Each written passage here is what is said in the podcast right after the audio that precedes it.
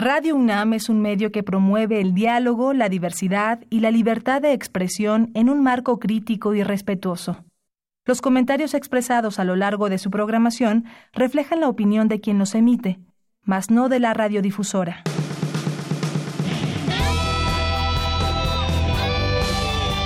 Prisma RU. Relatamos al mundo.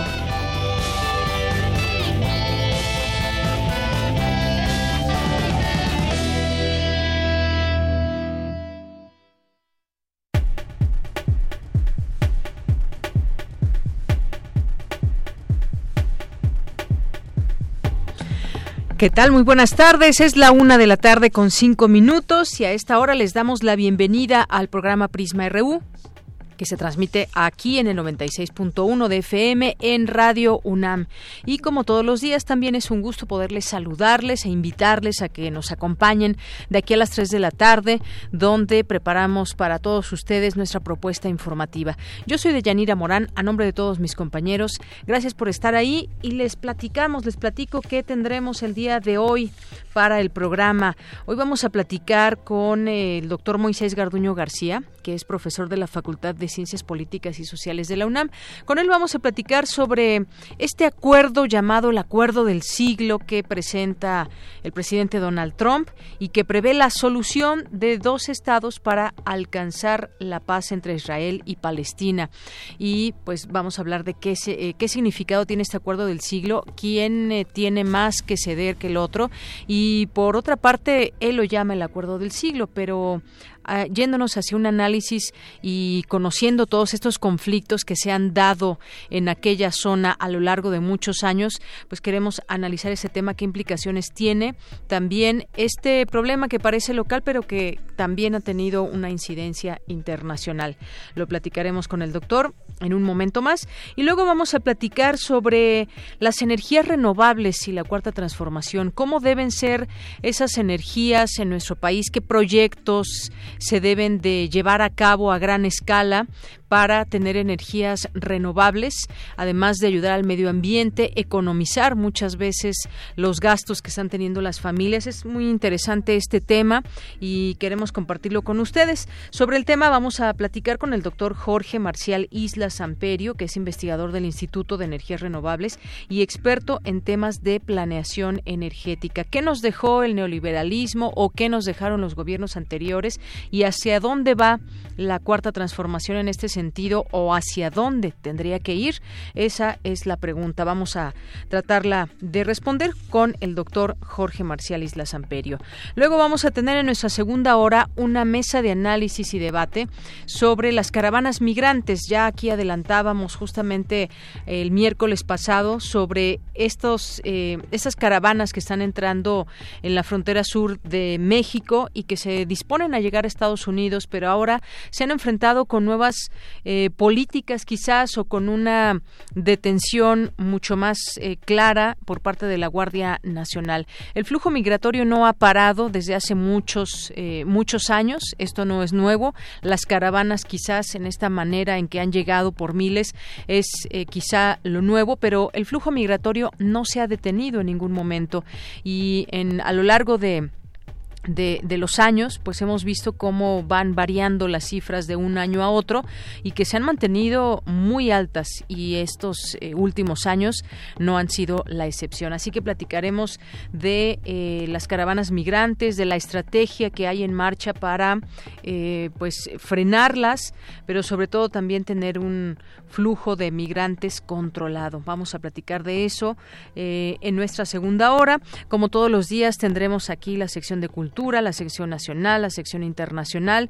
Hoy en Cultura, la función especial Torre por Torre, que se presenta en la sala Julio Bracho del Centro Cultural Universitario, una entrevista con Juan Obregón. Y luego vamos a tener también hoy nuestras secciones eh, Dulce Conciencia, ya para finalizar el noticiario, y también la sección de Sustenta eh, regresando de nuestra segunda a nuestra segunda hora. Así que no se pierda, no se pierda todo el programa, participe con nosotros, háganos llegar sus comentarios vía redes sociales, arroba Prisma RU en Twitter, Prisma RU en Facebook y también el teléfono 55 36 43 39.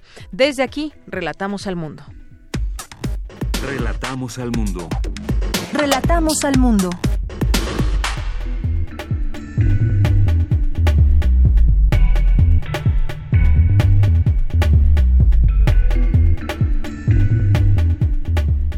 Una de la tarde con 10 minutos y nos vamos a nuestro resumen informativo. Egresada, egresada de la UNAM difunde la riqueza de las lenguas a través del proyecto Lluvia de Voces.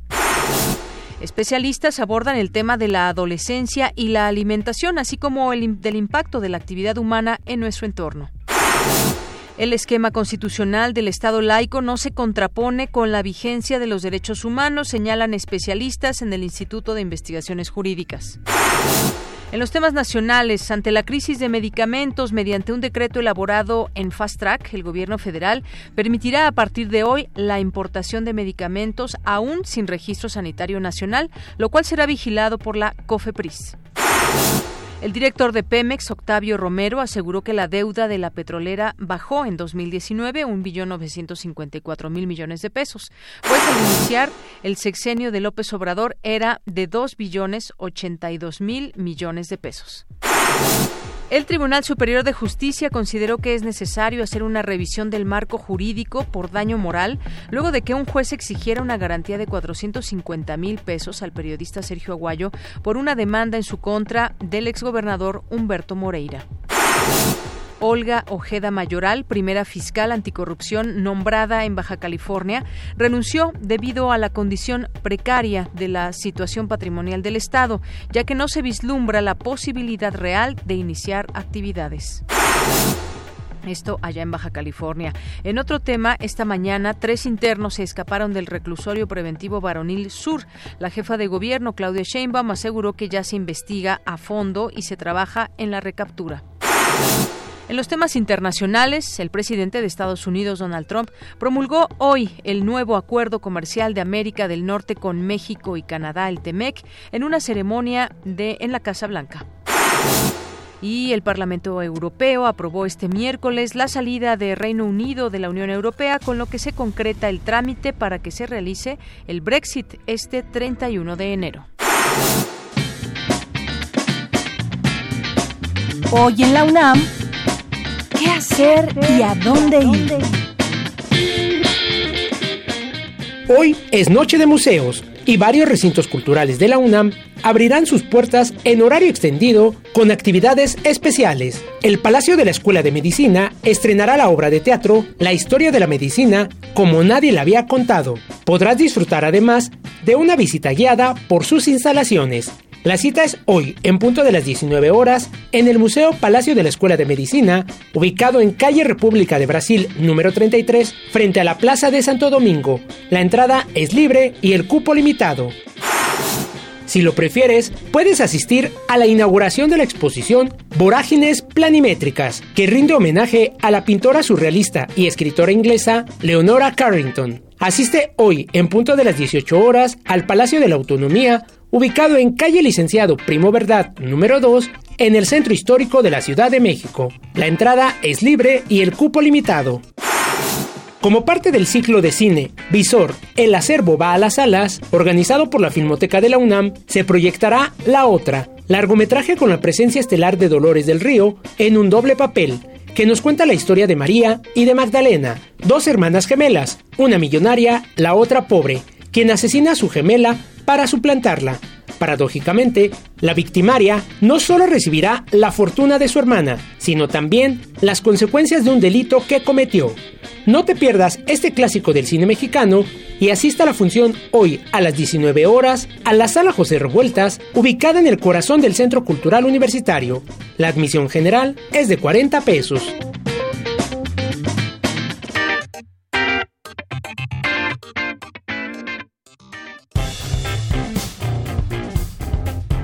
Campus RU.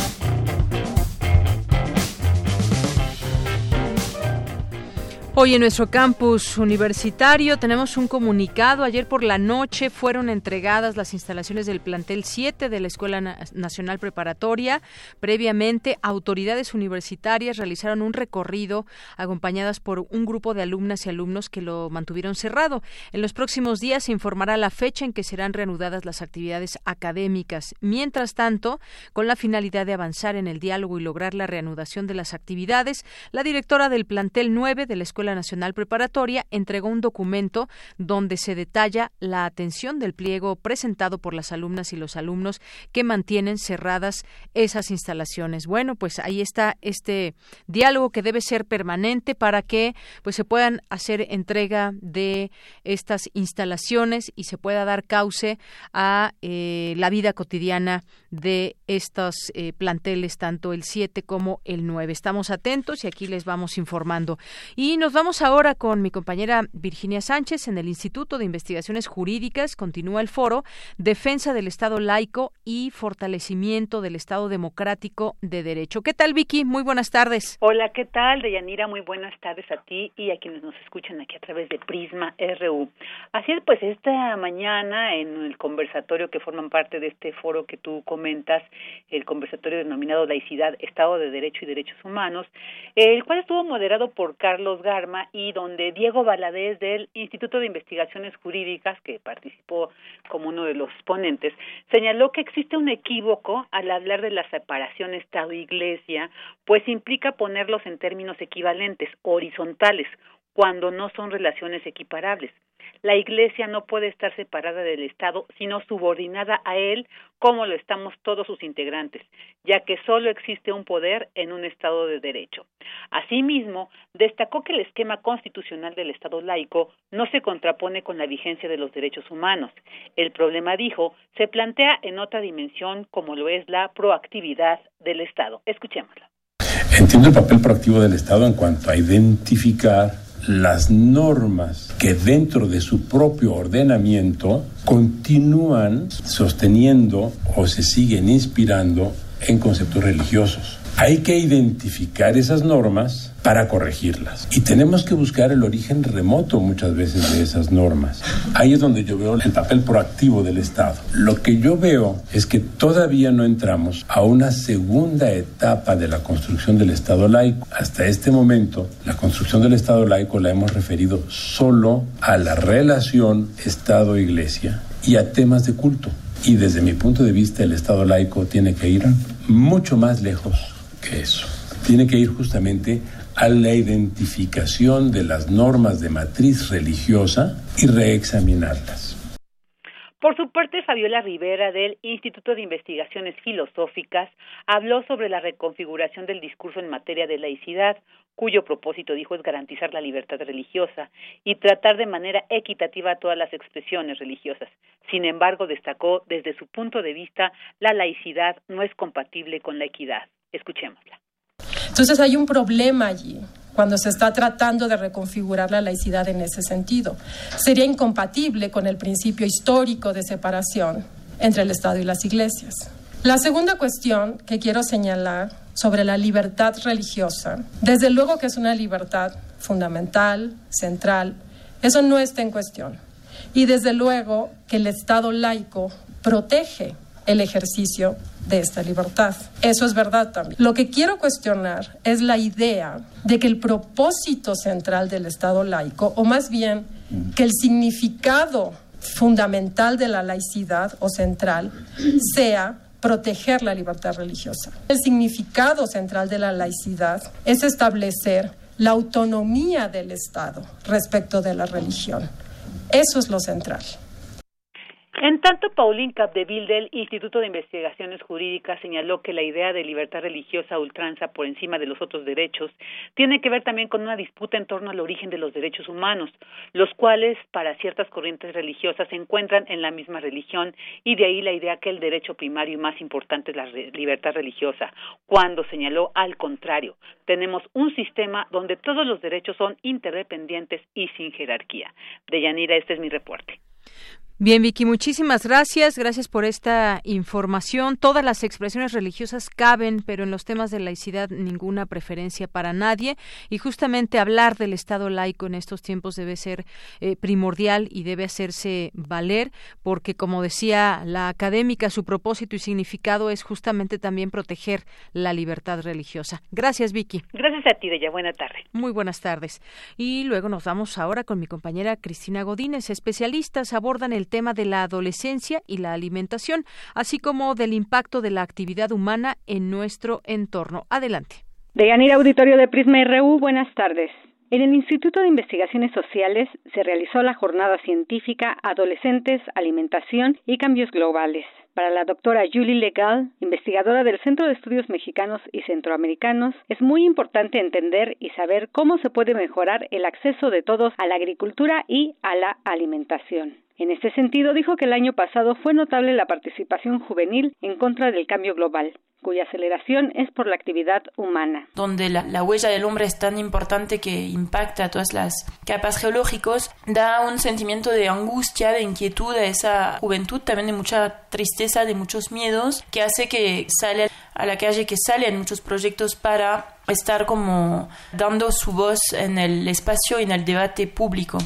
Eso por una parte es el contexto en el cual estamos como pensando y realizando esta jornada para entender cuál es y cuál puede ser el rol de la juventud frente a los cambios globales, entendiendo que mm, ellos a pesar de encargarse de muchas cosas, también esa carga es muy pesada y se están responsabilizando muchísimo, lo que genera eh, otras problemáticas, ¿no? Como que la subresponsabilización de los adultos genera en ellos una sobre responsabilización que tiene otros impactos. En tanto, el doctor Armando Barriguete Meléndez, del Instituto Nacional de Ciencias Médicas y Nutrición Salvador Subirán, dio un panorama sobre la relación entre la adolescencia y las prácticas alimentarias en México. Nosotros fundamos la primera clínica en México y América Latina en el 86 en un Instituto Nacional de Salud que se llama Nutrición.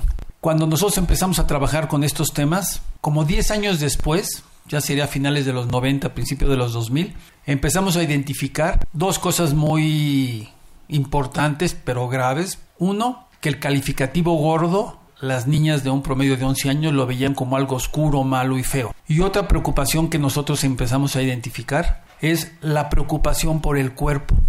Los niños y las niñas empezaban a describir que les preocupaba su cuerpo. El especialista concluyó que la estrategia para la prevención de enfermedades crónicas debe incluir la conducta alimentaria y sus trastornos. De Yanira, este es mi reporte. Buenas tardes. Muchas gracias, Cristina Godínez. Muy buenas tardes. Vamos ahora con Cindy Pérez Ramírez, egresada de la UNAM, difunde la riqueza de las lenguas de México a través del proyecto Lluvia de Voces.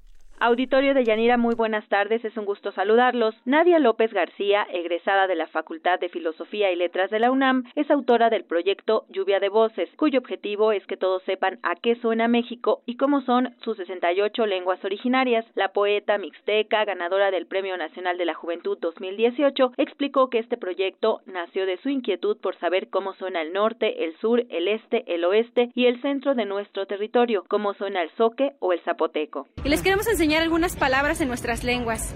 En mixteco nosotros pájaro decimos sa. Así se dice en triqui. En, en mixteco eh, agua decimos chicuí. Y en, en triqui decimos nagoa. Así se dice agua. Y en mixteco nosotros eh, sol decimos nicanchi. Y sol en triqui se dice cuía. no está. no está. Ya de origen oaxaqueño, nadie habla mixteco. Cuando llegó a la Ciudad de México, para ella era natural expresarse en su lengua para saludar, para pedir permiso o hacer sus labores cotidianas, pero era mal vista por la gente que al escucharla hacía comentarios o gestos y le preguntaba ¿qué hablas? Ella decía, pero si es una lengua que hablamos a 14 horas de aquí, no estamos al otro lado del mundo. Entonces se percató que en México, a pesar de contar con una gran riqueza de lenguas originarias, 68 y 364 variantes, no estamos acostumbrados a escucharlas. Los invito a que sigamos hablando nuestras lenguas, a que busquemos a nuestros mayores para aprender y nunca, nunca dejemos eh, de hablarlas, que no nos dé vergüenza porque es un orgullo. Los invito a seguir difundiendo sus, sus palabras, sus mundos, sus lenguas y nos vemos hasta la próxima lluvia de voces. Gracias, en Mixteco decimos Tatsabini. En Triqui, ¿cómo se dice gracias? Con En México podemos decir maíz de 68 formas distintas, por ello cuando encuentra a un hablante le pide ayuda. De ese modo, este proyecto busca que se escuche la riqueza lingüística en nuestro territorio y que haya más interés por conocerla. Hasta aquí la información. Muy buenas tardes. Tad Sabini, eh, Cindy García, muchas gracias por esta información. Continuamos. Queremos escuchar tu voz. Nuestro teléfono en cabina es 55 36 43 39. Porque tu opinión es importante, síguenos en nuestras redes sociales, en Facebook como Prisma RU y en Twitter como arroba PrismaRU. Bien, continuamos. Es la una de la tarde con 24 minutos. El día de ayer, el presidente de Estados Unidos, Donald Trump, anunció su plan de paz para el conflicto israelí-palestino, un plan al que ha denominado el Acuerdo del Siglo.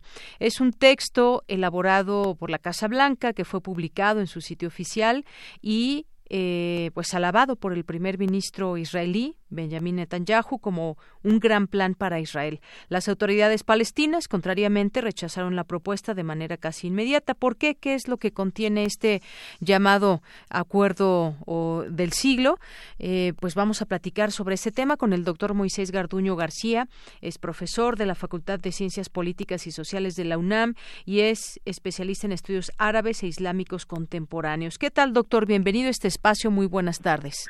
Buenas tardes, Deyanira. Un saludo para ti y para nuestra querida audiencia. Así es, doctor. Pues interesante esto que se presenta el día de ayer, después de pues muchos años de, conflicto. No sé exactamente hacia dónde vaya este acuerdo del siglo, si ya con esto quede sellada una, eh, un nuevo momento, una nueva era quizás entre, entre Israel y Palestina. Pero me gustaría saber su opinión sobre este acuerdo que anuncia Donald Trump. Eh, lamentablemente, ayer, después de leer el documento de más de 200 páginas y después de escuchar el anuncio frente a toda la comitiva de la embajada israelí en Estados Unidos, con el embajador Friedman, con Jared Kushner, Mike Pompeo y algunos aliados árabes, particularmente Arabia Saudita y Emiratos Árabes Unidos, eh, me parece que el documento que presenta Trump lamentablemente es un eh, plan de más de lo mismo un circo político que pues lamentablemente no incorpora a los palestinos ni a los de la Autoridad Nacional Palestina ni a Mahmoud Abbas y que prácticamente a lo largo del documento presenta un sesgo muy importante al lado de Israel. Eh, este circo político yo lo veo más bien a lo largo del documento que establece sí la el potencial eh, la potencial existencia de un Estado palestino, pero cuya soberanía estaría en manos de Israel, una potencial zona económica especial, cuya movilidad de bienes estaría en manos y en monitoreo de Israel, así también como una serie de fronteras eh, delimitadas por la seguridad del ejército israelí. Por lo tanto, yo lo que veo en este plan es eh, un intento por reinstitucionalizar la, los hechos en el terreno, un plan que no menciona ni una sola vez la palabra ocupación, que es, en términos de derecho internacional, la figura que tiene Israel en territorios palestinos desde 1967. Tampoco, en términos de lo que los mismos palestinos también demandan, y que es a final de cuentas una parte muy importante en el conflicto de todos estos años, la palabra que es la gran ausente en todo este acuerdo es la palabra justicia, la cual obviamente no ve eh, luz en términos del el derecho de retorno de millones de palestinos que están en el exilio, incluso algunos en campos de refugiados en países aledaños como Líbano, como Jordania o Egipto, y por supuesto, si el interés de Trump y de Netanyahu es hacer la paz, la paz no se tiene que hacer con la embajada de los de ambos países, no se tiene que hacer con Arabia Saudí o Emiratos Árabes Unidos, la paz se tiene que hacer con los palestinos. Y los palestinos han sido los grandes ausentes de todo este acto presentado ayer. Así es. Bueno, pues todo todo un gran tema. Esto que decía, por ejemplo, del Estado palestino que se habla, pero pero esta soberanía que queda en manos de Israel tiene que ver también con todas estas cuestiones territoriales dentro del informe.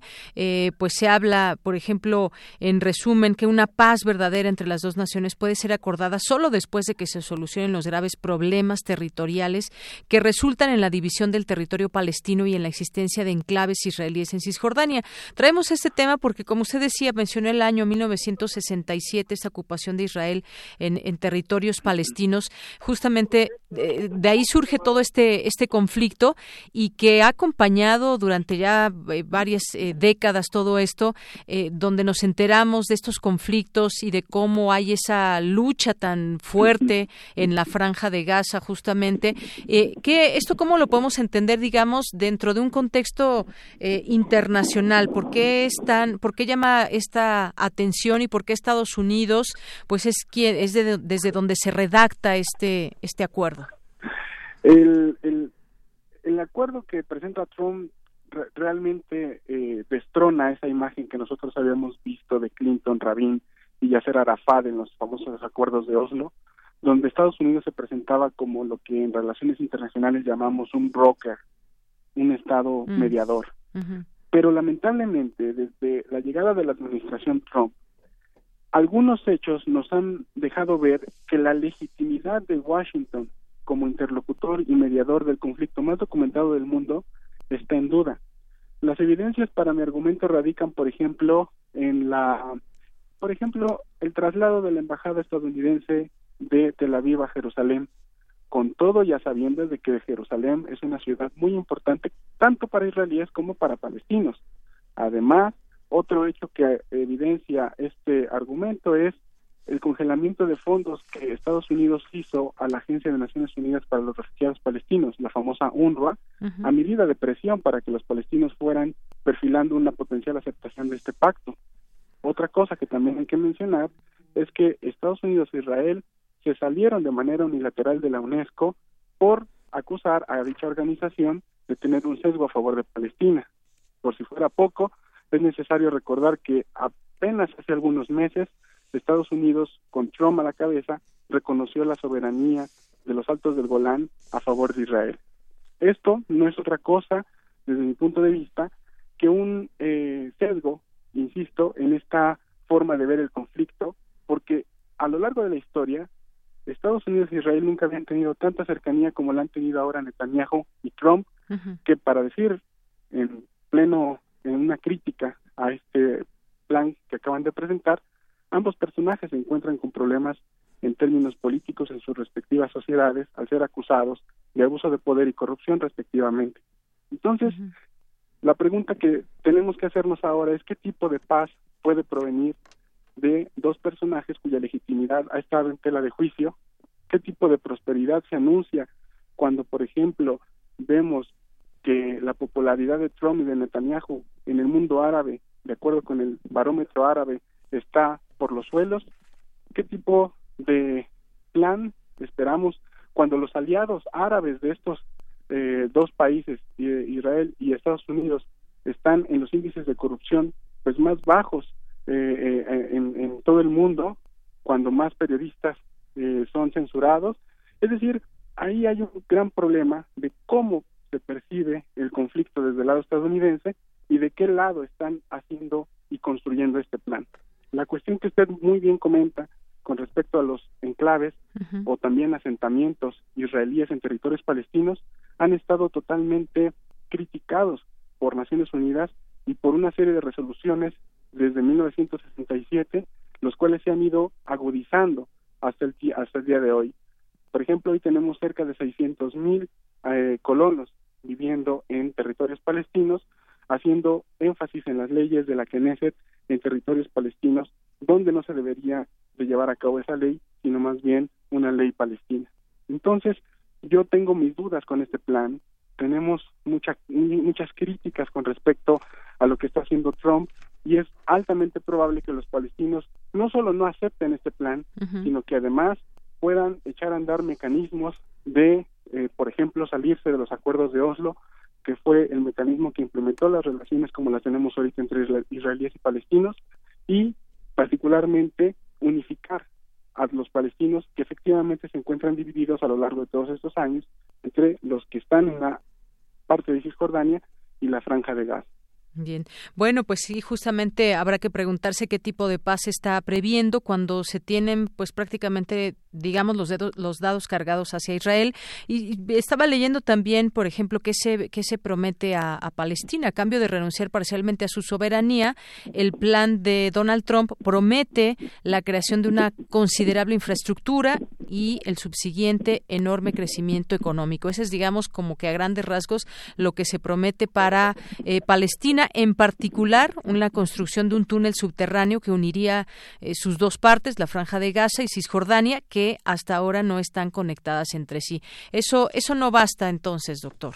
Cualquier cantidad de dinero, incluyendo los 50 mil millones de dólares que a cartera abierta está ofreciendo Trump a los palestinos, cualquier tipo de propuesta que no considere a la parte palestina como un interlocutor en el mismo nivel que los israelíes, es una propuesta violatoria del derecho de autodeterminación del pueblo palestino. No puede haber paz sin justicia y no puede haber un Medio Oriente pacificado sin la resolución de un conflicto como estos a lo largo de la historia. Por más proyectos, por más infraestructura que se prometa del lado eh, israelí y estadounidense que no considere un Estado palestino libre e independiente o un Estado secular democrático donde convivan ambas sociedades, tanto israelíes como palestinos, lamentablemente ningún túnel, ningún rascacielo, por más que se, como en el mismo documento lo dice, se contraponga o se, se haga una emulación con lo que ocurre en Lisboa, Dubái o Hong Kong, como el mismo documento ha planteado, será suficiente para llevar a cabo una verdadera paz, una genuina condición de paz en el Medio Oriente y es muy lamentable lo que digo porque pues es verdad que la paz de fachada, la ruta de paz ofrecida por Estados Unidos y por Occidente nunca ha tendido a velar por los verdaderos derechos de ambas sociedades y de los pueblos, sino más bien a cómo empoderar y reinstitucionalizar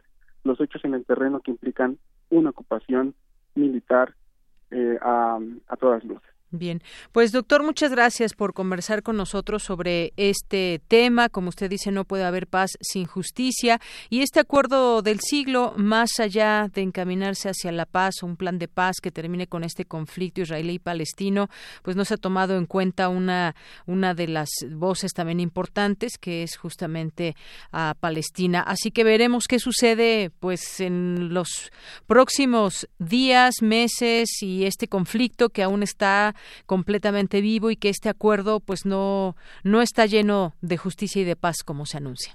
No, y los hechos en el terreno de manera lamentable también van a mostrar que va a haber un seguimiento de las prácticas de anexión que Israel ha estado ejerciendo desde hace prácticamente 20 años.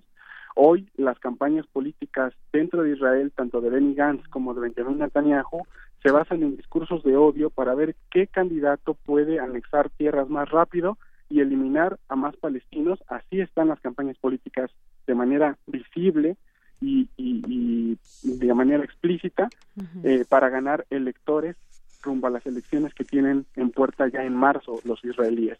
Es una cuestión también de ver cómo el discurso de odio a lo largo de todos estos años ha estado impregnando la política israelí y también ha estado lastimando a las propias relaciones entre israelíes que por tener el conflicto abierto con Palestina, no pueden resolver importantes problemas de cuestión de justicia social, de, eh, por ejemplo, inflación, de vivienda, que muchos también ciudadanos israelíes tienen el derecho de tener y no estar pagando una ocupación que más que empoderar a la sociedad israelí, pues eterniza la posición en el poder de sus élites gobernantes.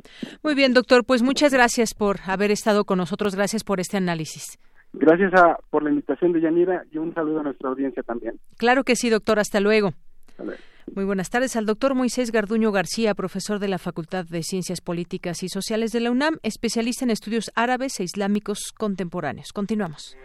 Porque tu opinión es importante, síguenos en nuestras redes sociales, en Facebook como Prisma RU y en Twitter como arroba PrismaRU.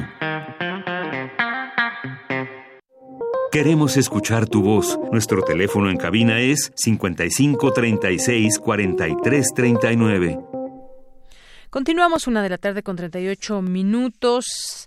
Vamos a hablar ahora de energías renovables, hacia dónde tiene que transitar nuestro país en este tema, cómo ha sido hasta hoy pues las políticas energéticas que han regido al país, sobre todo en los últimos años.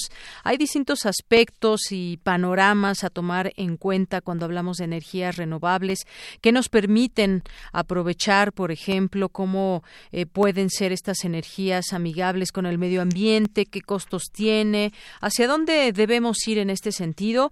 Hablemos del tema con el doctor Jorge Marcial Islas Samperio, que es investigador del Instituto de Energías Renovables y experto en temas de planeación energética. ¿Qué tal, doctor? Bienvenido. Muy buenas tardes.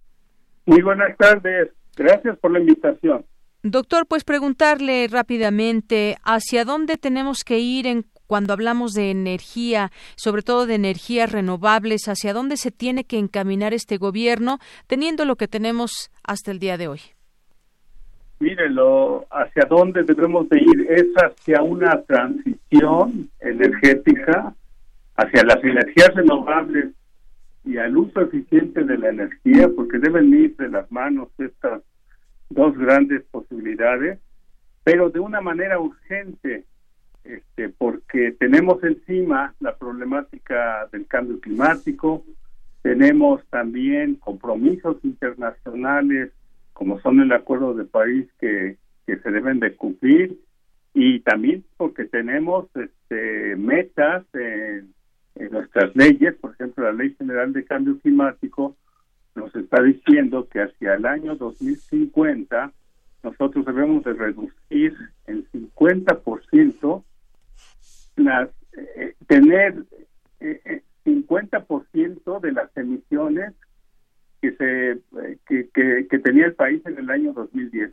Así que es una meta realmente muy ambiciosa y 2050 no está cercano. está ya muy cercano, quiero decir.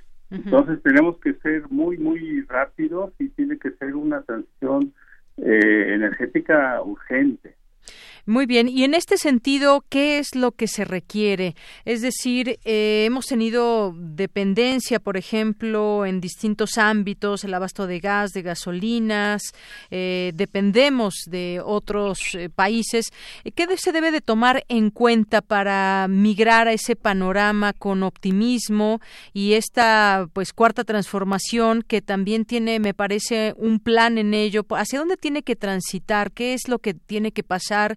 En el país, por ejemplo, para adecuarnos a estas energías renovables eh, que se pueden usar, eh, pues gestando sistemas locales? ¿Cómo, cómo, ¿Cómo se empieza? ¿Hacia dónde? ¿Cómo lo podemos entender?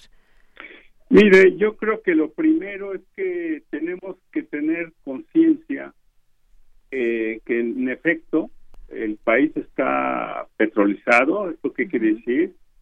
Que más del 80% de nuestra energía que, usamos en México proviene de recursos fósiles, esencialmente de hidrocarburos, pero que al mismo tiempo México ya alcanzó su pico de petróleo.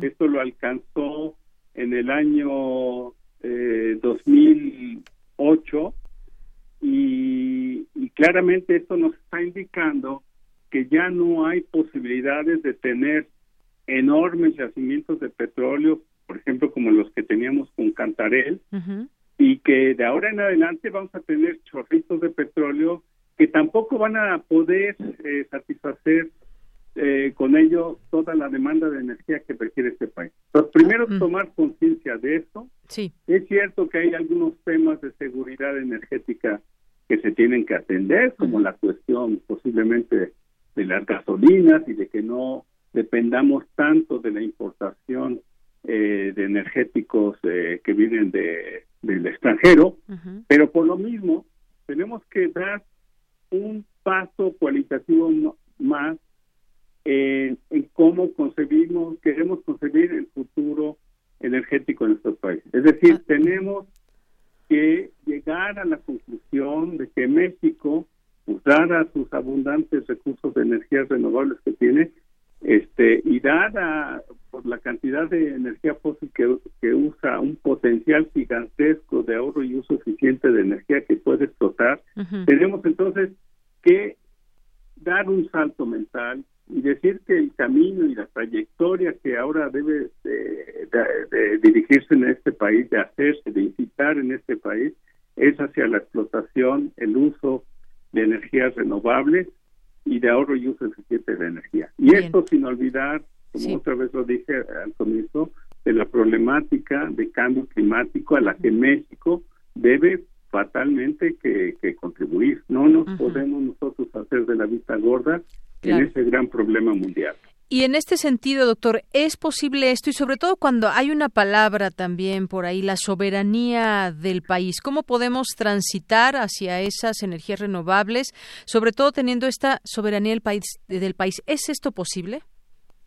Sí, sí es posible, dada la cuantiosa eh, el cuantioso potencial de energías renovables que tiene en este país. Mire, por ejemplo, en el tema solar, ¿no? México pertenece a la franja solar y, en consecuencia es un país muy privilegiado en este recurso. Solamente la, pura opción solar nos da eh, muchas posibilidades. Que podría ser muchísimas veces superior en producción de energía que la que actualmente nos da el petróleo. Es yo diría prácticamente infinito y obviamente hay que saber aterrizar este potencial pues ya en proyectos, ¿verdad? Eh, proyectos tecnológicos que obviamente tienen un costo y que obviamente hay que buscar un financiamiento eh, importante para poder transitar hacia allá. Pero así como existe para el solar, existe para lo eólico, existe para la energía oceánica, existe también para la energía geotérmica y también tenemos mucho potencial todavía por desarrollar en recursos hidroeléctricos. De tal modo que son recursos que son nacionales y en ese sentido es que se vería fortalecida la soberanía energética del país, porque estos recursos están aquí, no tenemos que pedírselos a nadie. Y lo que sí tenemos que hacer, ¿verdad?, es tener un plan un plan que desgraciadamente ahorita no existe todavía eh, general de cómo queremos, de cómo vamos a hacer esta transición energética de una manera rápida. Eh, yo le quisiera comentar que, por ejemplo, aquí en el centro de, en el Instituto de Energías Renovables, nosotros realizamos un proyecto eh, financiado por un fondo de sustentabilidad energética de tener CONACYT y Hicimos a partir de los resultados de ese proyecto un libro que se llama Hacia un sistema energético mexicano bajo en carbón. Bueno, para los interesados, este, lo pueden conseguir en las librerías de la UNAM, eh, esencialmente. Y ahí, por ejemplo, nosotros ponemos trayectorias muy claras y muy ambiciosas de cómo el país debe transitar hacia una transición energética rápida, que haga que rápidamente ¿sí? el sistema energético mexicano baje su contenido de, de carbono y se pueda sustentar más en energías renovables y ahorro y uso eficiente de la energía. Y por último, doctor, muy rápidamente, nos queda poco tiempo. Ese tema, por ejemplo, de la reconversión hacia automotores eléctricos, generando una propia empresa, aprovechando que el país es rico en litio, por ejemplo, eh, utilizar más esta tecnología también de automotores eléctricos, ¿es otra de las opciones a gran escala? ¿Cómo lo ve usted? Sí, por supuesto que sí, y México debe tener la ambición de subirse a este tren tecnológico de, del auto eléctrico. Tiene que tener la ambición de poco a poco, a través de alianzas con empresas, poder irlo desarrollando, ¿verdad? Este, y aprovechar ese potencial de litio que tenemos, que es de gran importancia para diversos componentes electrónicos para las baterías de estos autos para facilitar el que México pueda tener una industria importante en este tema que es un tema del futuro que ya llegó Así es, ya hay autos eléctricos, pero no a gran escala, no podemos todavía obtenerlos a, precios más eh, accesibles a la población, pero esta es una de las posibilidades y entre más pronto mejor. Doctor, muchas gracias por estar con nosotros. No sé si desea agregar algo más.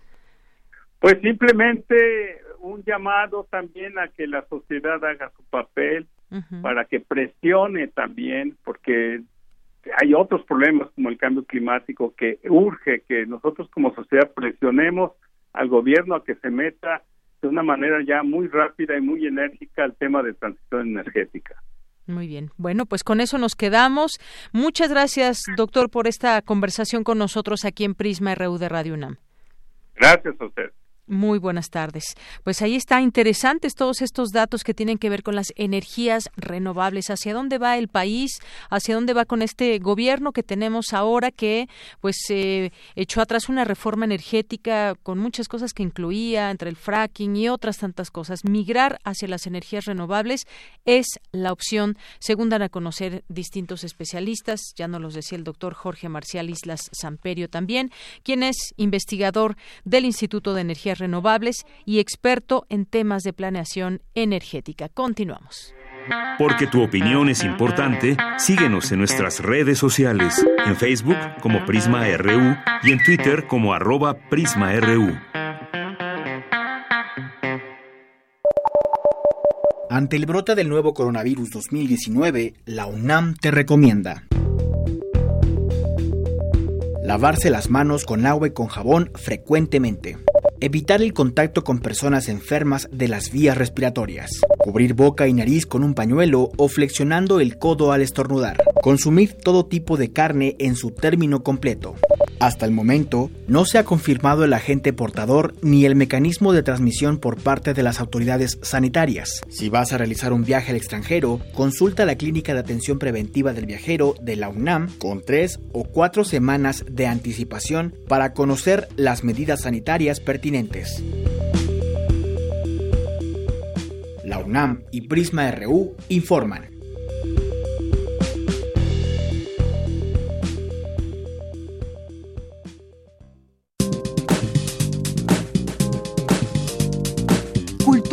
RU.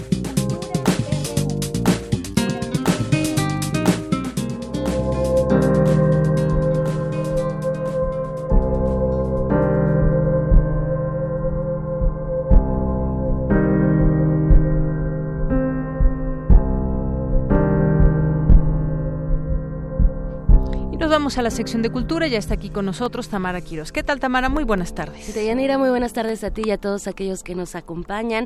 Oye, ya estamos por terminar nuestra primera hora de transmisión y no podemos irnos sin dejarles, obvio, más información y también recomendaciones. Como ustedes saben, queridos radioescuchas, pues la Filmoteca de la UNAM siempre nos ofrece un amplio abanico de títulos cinematográficos y hoy habrá una función especial de torre por torre. Y para darnos más detalles de este documental, invitamos a Roberto Garza. Él es uno de los creadores de este, de este proyecto, eh, desde la producción, el guion y la dirección. Roberto, bienvenido a este espacio. ¿Cómo estás? Hola, mucho Muchas gracias por la invitación. Al contrario, al contrario, Roberto Garza, pues estamos de, manteles largos porque habrá una función especial de, Torre por Torre y me gustaría que nos platicaras, pues, cómo surge este proyecto cinematográfico que además, eh, dicho sea de paso, es un rompecabezas que vamos a ir armando conforme va avanzando el tiempo en la cinta. Sí, mira, bueno, este, yo y Juan Obregón, es el otro director con el que lo hicimos, los dos somos eh, ajedrecistas, nos gusta mucho el ajedrez, y como mexicanos, que no hay una gran tradición de ajedrez en nuestro país, pero de repente te, encuentras con que en los 20 del siglo pasado teníamos, pues había un mexicano que era indiscutible candidato para ser campeón del mundo, y pues el, todo surge el enigma de ver qué le pasó, por qué no hay tanta información al respecto, y así es como nos topamos con este personaje que duró, su gloria duró un año, digamos, se retiró a los 21 años. Y sin saber, a pesar de que hay cinco libros escritos sobre él, eh, difieren las hipótesis de qué le sucedió, etcétera. Entonces el documental que hicimos fue en torno a este misterio que hay del personaje, de qué fue lo que le sucedió, Y este, bueno, para el nivel mundial también es un personaje muy enigmático, no solo para los mexicanos. Entonces también lo que quisimos pues era darlo a conocer en nuestro país, porque es una pena que sea mucho más conocido, por ejemplo, en, lo que era la Unión Soviética o lo que es Rusia, etcétera, es más conocido que aquí en México, ¿no? Fuera del ámbito del ajedrez, por supuesto. Entonces ese fue el objetivo eh, por lo que quisimos hacer este documental. Así es. Oye, Roberto, pues sí, Carlos Torre Repeto es el personaje que, bueno, se va, lo vamos a ir conociendo a través de testimonios. ¿Cuánto, cuánto duró, eh, pues, eh, la creación de este documental? Mira, empezó, Juan empezó haciéndolo en el, desde los 90, mm. que tuvo una beca del Ponca, entonces su plan, él quería hacer una, una película de ficción con tintes de documental. Entonces, desde los 90 empezó, empezó con las entrevistas y, y luego hace unos cinco años retomamos el proyecto porque ya quedó ahí, como digamos, el guion y decidimos hacerlo cine documental.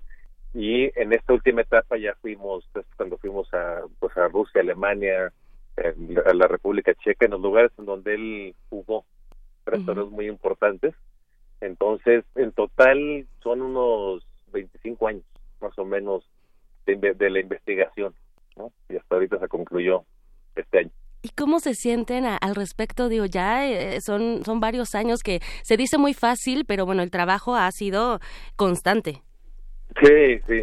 Este, sí, obviamente con sus interrupciones, pero nos sentimos muy bien, sobre todo porque logramos rescatar todo el material del 95, de los 90, que eran materiales que ya no se usan ahora, como VHSC y High 8, etcétera. Entonces, pues eso nos abocamos a la tarea de digitalizar todo ya para formatos más compatibles de ahora. Y pues muy contentos de rendirle tributo ¿no? a este señor que a pesar de que era muy muy modesto no le gustaba mucho ser el centro de, atención pero pues ahora ya no tuvo de otra.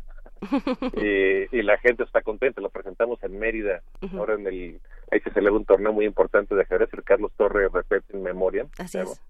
Y este es tierra natal, Mérida. Entonces fue muy emotivo y además ahí hubo grandes jugadores de ajedrez como en el torneo, desde cubanos internacionales, ¿no? Entonces pues fue muy emotivo ver su vida porque como ajedrecista fue una persona genial, como persona también es muy particular su, su cosmovisión y todo esto. Claro, eh, de hecho en el, en el documental nos van eh, narrando también esta parte, ¿no? Que a lo mejor no construyó riquezas materiales, eh, no, no, tuvo hijos, pero sí tuvo una genialidad y bueno, justo ahí está su legado para compartir de generación en generación. Y me gustaría también preguntarte, Roberto Garza, pues al respecto, ¿no? No hay una cultura ajedrecista tan grande en México y ustedes rescatan justo a este hombre, a este genio del ajedrez, que además podía jugar partidas simultáneas y ganarlas también y se enfrentó ante pues grandes también rivales del ajedrez. Sí, sí, se enfrentó por ejemplo que fue Emanuel Lasker que fue el campeón durante 27 años. Y en una partida muy famosa ahí de un torneo de Moscú 1925 con un sacrificio de dama le logra ganar la partida. Y ahí, bueno, ya desde entonces ya la gente decía, ellos mismos, Capablanca, y las grandes figuras del ajedrez, lo veían como el futuro campeón, ¿no? De, del mundo. Pero él, este, pues no sé, como te decía, es un personaje muy particular. O sea, no le, no le gustaba, de, de repente le empezó a dar valor ganarle al rival, porque sabe que alguien cuando pierde en ajedrez, como no hay azar, pues uno suele enojarse. Entonces, él ofrecía tablas, por ejemplo, empate, ¿no? Cosas del estilo. Entonces, cuando ya pierde esa agresividad, también es parte de lo que le sucedió. Y esto a los 21 años, o sea, nunca llegó ni siquiera a su máximo potencial. En ese entonces eran como los 30 años, ¿no? Cuando alguien está en su máximo esplendor del ajedrez. Él a los 21 se retiró o lo retiraron, porque hay, hay hipótesis de que ya sé que lo drogaron en Estados Unidos, porque tanto los rusos como los de Estados Unidos, los americanos lo querían nacionalizar. Ambos, unos creían que era comunista, los que capitalista, etcétera. Entonces estuvo en medio de dos países cuando empezaba la Guerra Fría después de la revolución de la Unión Soviética. Entonciones se decepcionó un poco el del ajedrez, aunque nunca perdió capacidad ajedrecista, a pesar de que tuvo crisis nerviosas fuertes, con algunos psiquiátricos, pero su genio nunca lo, lo perdió. Híjole, qué, qué gran historia, Roberto Garza, la que vamos a conocer a través de este documental. Y bueno, para la gente que nos escucha, Juan Obregón, pues sí, también ha trabajado ya en varios eh, documentales, solo por mencionar uno, La Libertad del Diablo, que apenas, eh, bueno, en 2017 salió, que también dirigió con Eduardo González. Entonces, ah, ese eres tú. Sí, yo, Juan está en más bien, es hecho muchas ficciones sobre todo. Juan. Cierto. Oye, y, bueno, aprovechando que estás entonces así, eh, bueno, que, que, eres tú y que yo me confundí un poco, ¿qué nos dirías respecto a, pues, eh, en este contexto, ¿no? ¿Cuál es tu opinión acerca de lo que se está haciendo en el cine documental en México? ¿Qué se ha logrado y qué hace falta? Pues mira, México es, no sé si es eh, una potencia mundial del cine documental. Hay grandes documentales el porcentaje de bateo generalmente es muy bueno, en tanto en festivales internacionales, aquí en Arieles, Guadalajara, los festivales más importantes, el documental está compitiendo. bueno, modestia aparte, por, ejemplo, Libertad del Diablo ganamos el premio Mezcal, la mejor película mexicana hace dos años en Guadalajara, compitiendo contra ficciones, etcétera. Eh, y del más o menos un 35 40% de la producción de cine en México es cine documental. Eh, lo que pasa es que el problema es la distribución, ¿no? Como siempre sabemos, nosotros por eso en Arpegios tenemos una distribuidora pequeña para darle cauce a este tipo de películas que es muy difícil tener acceso a ellas, más allá de las plataformas digitales, etcétera, ¿no? También nosotros queremos eh, pues que se vea en el cine, por eso estamos muy contentos con la UNAM que ahorita sigue proyectando nuestro documental, como la Cineteca, que ya lleva ocho semanas ahí. Sí. Y ahora la, UNAM se une a esto, a la difusión del documental, que es buenísimo. Nos hay grandes, tenemos grandes documentalistas aquí en México y en América Latina y en el mundo. ¿eh? Y es un género, creo que se está posicionando más cada vez, aunque todavía faltan crear muchos espacios, como lo hicieron, por ejemplo, Diego Luna García con Ambulante, Así es. ¿no? Eh, Inti Cordera con Docs MX ahora o sea, sí hay espacios, pero todavía creo que se tiene que tenemos que trabajar en la construcción de públicos. Así es. Y justo por eso también abrimos estos micrófonos para llegar a más personas, a que el auditorio también vea este tipo de documentales, que se vean más documentales, que se vea lo que se está haciendo eh, desde, desde México y bueno, que también se ha llevado por todo el mundo. Así que bueno, hoy es una función especial. Sí. Hoy miércoles. Y luego ya seguirá en la cartela regular ahí de los fines de la UNAM. Así es. Muy bien, pues entonces hoy tenemos cita 6.30 de la tarde en la sala Julio Bracho del Centro Cultural eh, Universitario. También, ya lo mencionas muy bien, en la sala José Revueltas podemos seguir viendo esta, este documental y que bueno, también ir, ir eh, pues uniendo las piezas también. Y ya para finalizar, eh, Roberto Garza, dices que eres un jugador de ajedrez. ¿Qué te provoca el ajedrez? ¿Qué sientes? ¿Qué sientes en cada partida? Compártenos eso ya para finalizar. placer, o sea, el ajedrez como la música tiene la capacidad de brindar placer, ¿no? A pesar uno cree, claro, porque yo no juego, yo no compito en grandes torneos, etcétera, donde sí se puede, la, donde la, la tensión es muy eh, dura, digamos, pero yo ahorita lo hago por puro placer, y espero hacerlo, seguir haciéndolo toda mi vida, porque es un gran juego y además, más allá de todas las propiedades curativas que ya demostrada, que está demostrado que, que posee, como prevención del Alzheimer, mucho cosas del estilo. Entonces yo espero, como lo estoy haciendo ahorita en España y en algunos otros lugares, que sea una asignatura de la escuela, creo que debería ser. Excelente. Ayuda a la capacidad de abstracción, además del placer que brinda y la felicidad que puede brindar. pues con eso nos quedamos. Muchísimas gracias, Roberto Garza, codirector de Torre por Torre, por tomar la llamada y, por supuesto, por hacer la invitación también a nuestro auditorio para que vaya hoy miércoles a las 6.30 a la sala Julio Bracho. Muchas gracias a ustedes por la invitación. Hasta luego. Muchísimas gracias. Y bueno, Deyanira, pues nos despedimos, les dejamos esta opción Torre por Torre, un documental que no se pueden perder, está bastante interesante y que bueno, celebramos que pues rescaten rescaten la historia de Carlos Torre Repeto. Muy bien, muchísimas gracias Tamara. Son las dos con tres minutos, vamos a hacer un corte, regresamos a la segunda hora de Prisma RU. Prisma RU. Relatamos al mundo.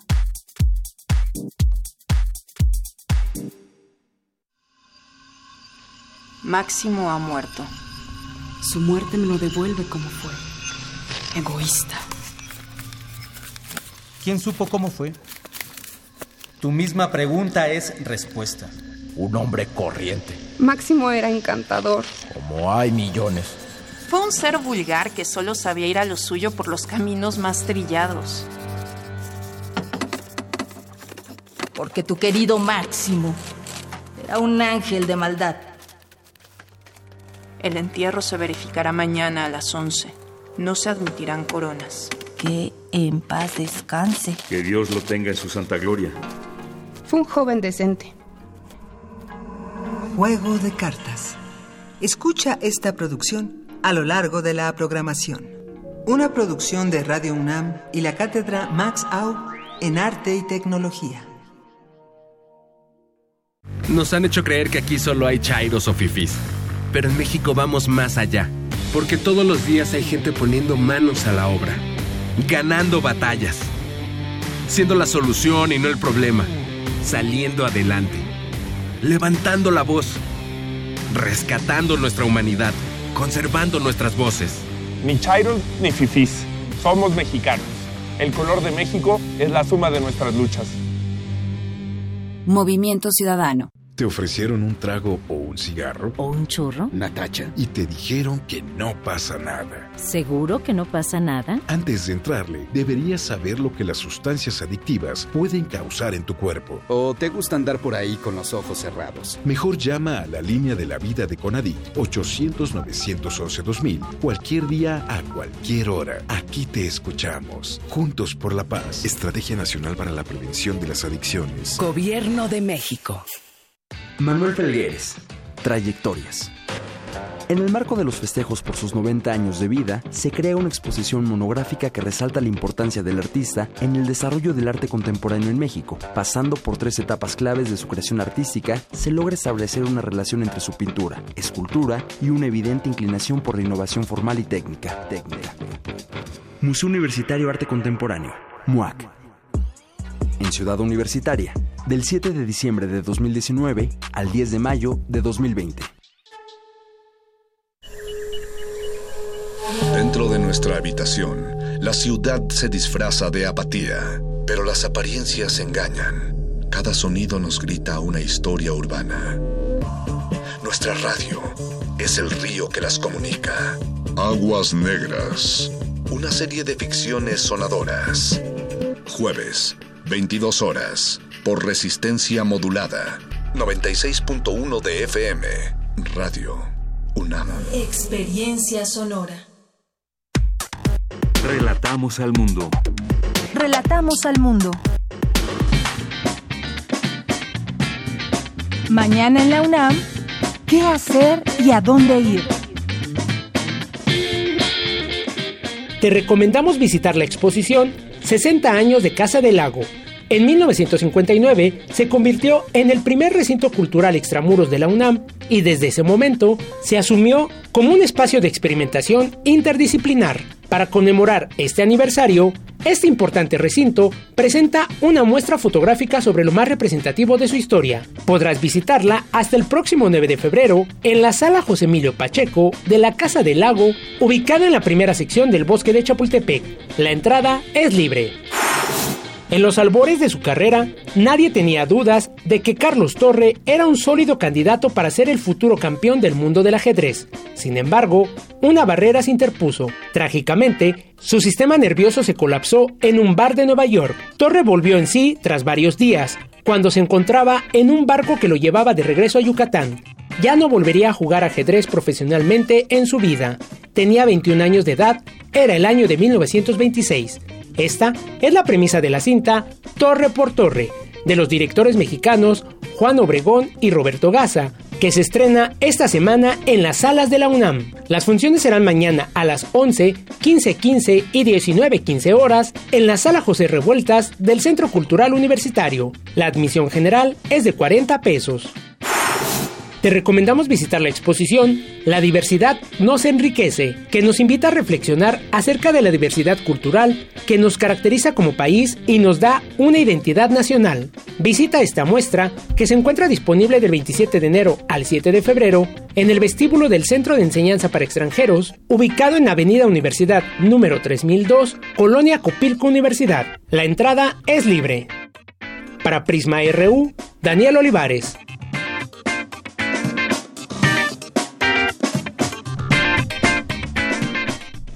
Continuamos, ya estamos de regreso en esta segunda hora de Prisma RU. Gracias por su compañía, gracias por su sintonía, por su atención. Aquí estamos para leerlos y atender a sus comentarios y preguntas que nos pueden hacer llegar a través del 5536-4369 o a través de nuestras ya conocidas redes sociales, arroba Prisma RU en Twitter y Prisma RU en Facebook. Muchas gracias a todas las personas que están aquí presentes y que nos hacen llegar algún comentario. Eh, HCA OI muchas gracias. Abimael, César Soto, Alfonso de Alba Arcos, James Maconville, eh, Cauyotl, Diana, eh, Carlos Río Soto, eh, José Luis León, Antonio Valdés, muchas gracias. Por cierto, si alguien falta de recoger sus boletos para irse a ver a los Pumas el día de hoy, eh, puede pasar aquí a Adolfo Prieto 133, a la subdirección de información. Ahí pueden recoger sus boletos para que puedan disfrutar de este partido el día de hoy a las 8 de la noche. Y bueno, ¿quién más está por aquí? Lucia, Luciana Gandini, muchos saludos. Te mandamos. Eric Mata Hernández, que nos manda saludos a todo el equipo. José Luis León.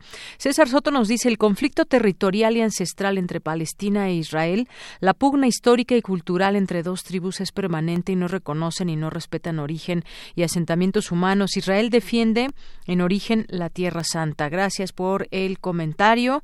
También nos escribe por aquí Marco Fernández, dice, bueno, esta es una conversación que traen con respecto a un tema que aquí tocamos y que fue la, la entrega ya de patrimonio después del temblor, de ya en reconstrucción o entregas que se han hecho y bueno, aquí ya se armó una conversación interesante entre entre las personas que opinan sobre el tema.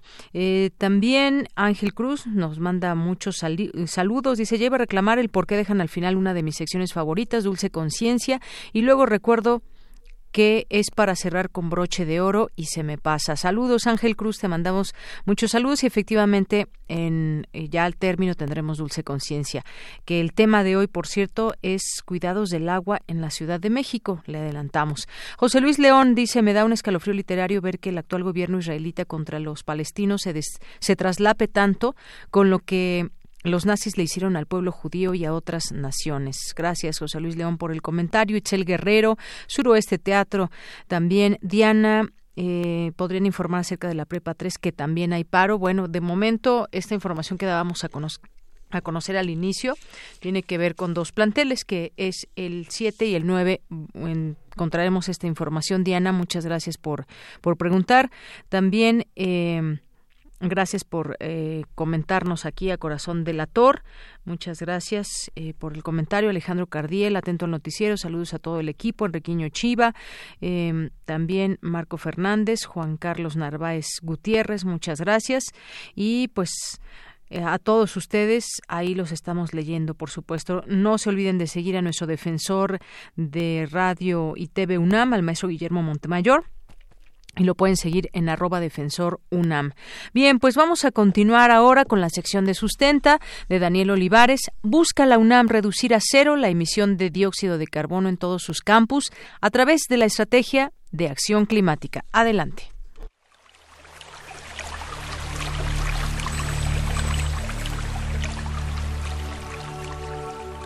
Sustenta. Sustenta. Innovación universitaria en pro del medio ambiente.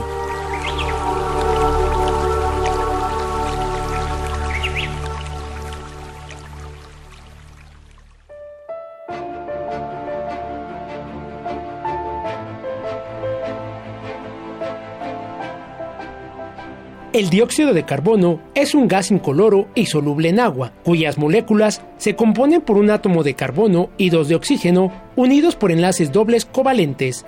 Este gas es sumamente abundante en la Tierra, indispensable para la vida tal y como la conocemos. ya que está presente en numerosos compuestos orgánicos como los hidrocarburos, gas natural y petróleo, o como el aire que exhalamos los seres vivos aerobios.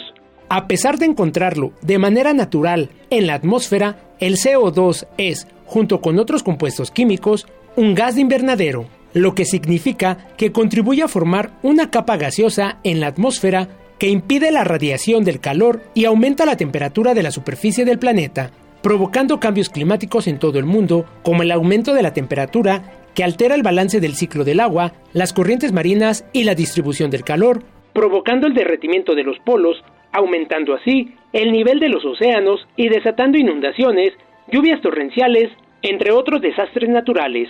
La Universidad Nacional Autónoma de México está decidida a reducir a cero la emisión del dióxido de carbono en todos sus campus a través de la Estrategia de Acción Climática. Habla el doctor Carlos Gay García, coordinador del programa de investigación en cambio climático de la UNAM. Esta meta de cero emisiones para el 2050 es lo que el mundo tendría que estar haciendo para no rebasar los límites de temperatura de 1.5 o 2 grados. El mundo como tal tendría que estar pasando de emisiones positivas a negativas por ahí del 2050. Entonces, esta meta de cero emisiones en el 2050, pues sería muy importante que la universidad la pudiera adoptar porque sería esto como lanza, el lanzamiento de un propósito que va muy acorde con lo que el mundo va a tener que estar haciendo para entonces. El riesgo es limitado, son 30 años, pero yo sí creo que valdría mucho la pena lanzarse con una meta de estas, que a fin de cuentas sentaría que hay que hacer esfuerzos tanto para adaptarse como para mitigar, que tienen esta premura, ¿no? Estamos hablando del 2050, cero emisiones parece que, que, que, tendríamos tiempo, pero el mundo como tal no tiene, tiene que hacer unos esfuerzos muy importantes para lograr esa meta. De lo contrario, jamás vamos a estar estabilizando las temperaturas en uno medio o dos grados, ¿no? Es, y ese sería un reto muy importante y muy simbólico, sería un reto muy simbólico para la UNAM y que sí sería alcanzable. La UNAM pertenece a la iniciativa internacional UC3, Coalición Universitaria de Cambio Climático, en la que instituciones de México, Canadá y Estados Unidos revisan acciones como dejar de emitir gases de efecto invernadero y ayudar a los actores fuera de las universidades a cumplir sus propios propósitos climáticos. Es por ello que nuestra máxima casa de estudios ha creado esta estrategia, la cual es una propuesta muy amplia que engloba diversos institutos, programas y centros educativos, se plantea desarrollarla primero en Ciudad Universitaria y después en los diversos campus foráneos de la UNAM o viceversa. Habla el doctor Guy García. Pues yo diría que sería para la UNAM en su en su totalidad, o sea, en todos sus campus foráneos, el campus central, o sea, el reto es pues un reto que tiene que ser digamos esto conmensurable a lo que de alguna forma el planeta nos está requiriendo. Entonces lo podríamos hacer más fácil pues en algún campus de la universidad. Quizá pensándolo así podríamos irlo haciendo en etapas. Primero un campus luego otro luego otro y luego ya que vamos aprendiendo pues aplicarlo por ejemplo al campus central. ahora a lo mejor lo hacemos aquí en algunos institutos o escuelas y luego lo podemos exportar a otro sitio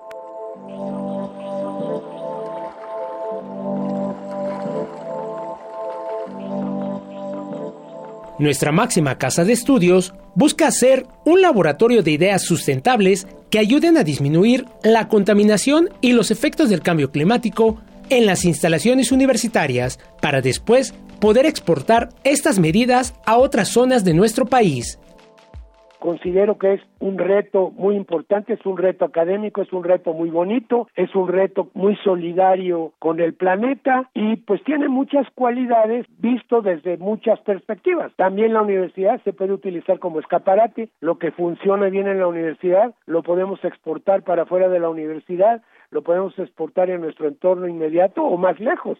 O sea, pero la experiencia que vayamos logrando, como ya ha sido el caso, pues es lo que logramos, es lo que podemos esto exportar de manera pues más fácil y directa.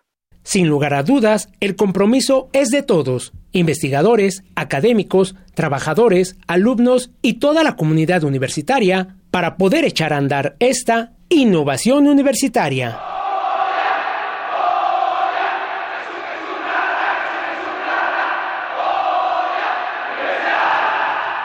Para Radio UNAM, Daniel Olivares. Relatamos al mundo.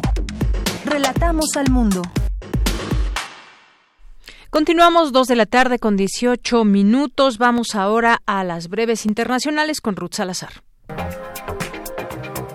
Internacional RU. La Organización Mundial de la Salud convocó a su comité de emergencias integrado por 16 expertos para una reunión de urgencia mañana jueves. Tendrá que decidir si califica como emergencia global el coronavirus que ha causado la muerte a 132 personas y el contagio a más de 6.000.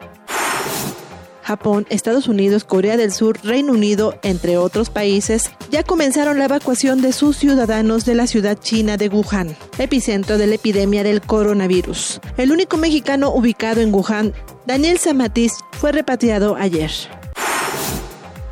Hoy se cumplió el último trámite del Brexit entre Gran Bretaña y la Unión Europea. El Parlamento Europeo lo aprobó con una mayoría de 649 votos a favor, 49 en contra y 13 abstenciones. Escuchemos un reporte de Euronews.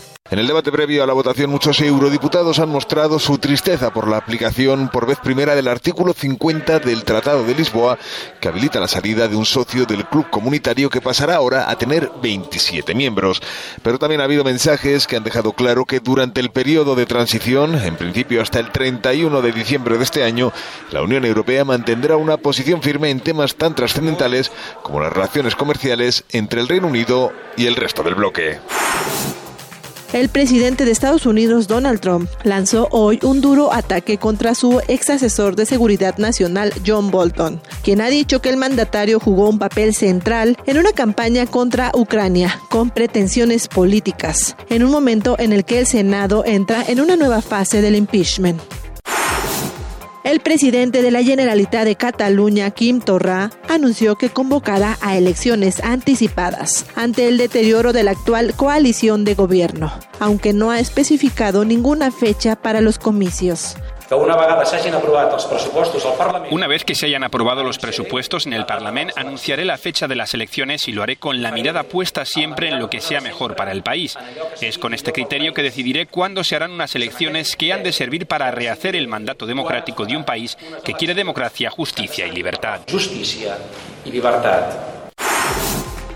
Los servicios de emergencia de Rusia rescataron a 536 pescadores que quedaron varados en un témpano de hielo gigante que se separó de la isla de Sajalín en el este de Siberia. El candidato a la presidencia de Bolivia por el movimiento al socialismo más, Luis Arce, denunció este miércoles que el caso judicial por el cual lo citaron en la Fiscalía de Casos Anticorrupción tiene un tinte político, luego de que la audiencia se suspendiera de forma inesperada. Porque tu opinión es importante, síguenos en nuestras redes sociales, en Facebook como Prisma RU y en Twitter como arroba PrismaRU.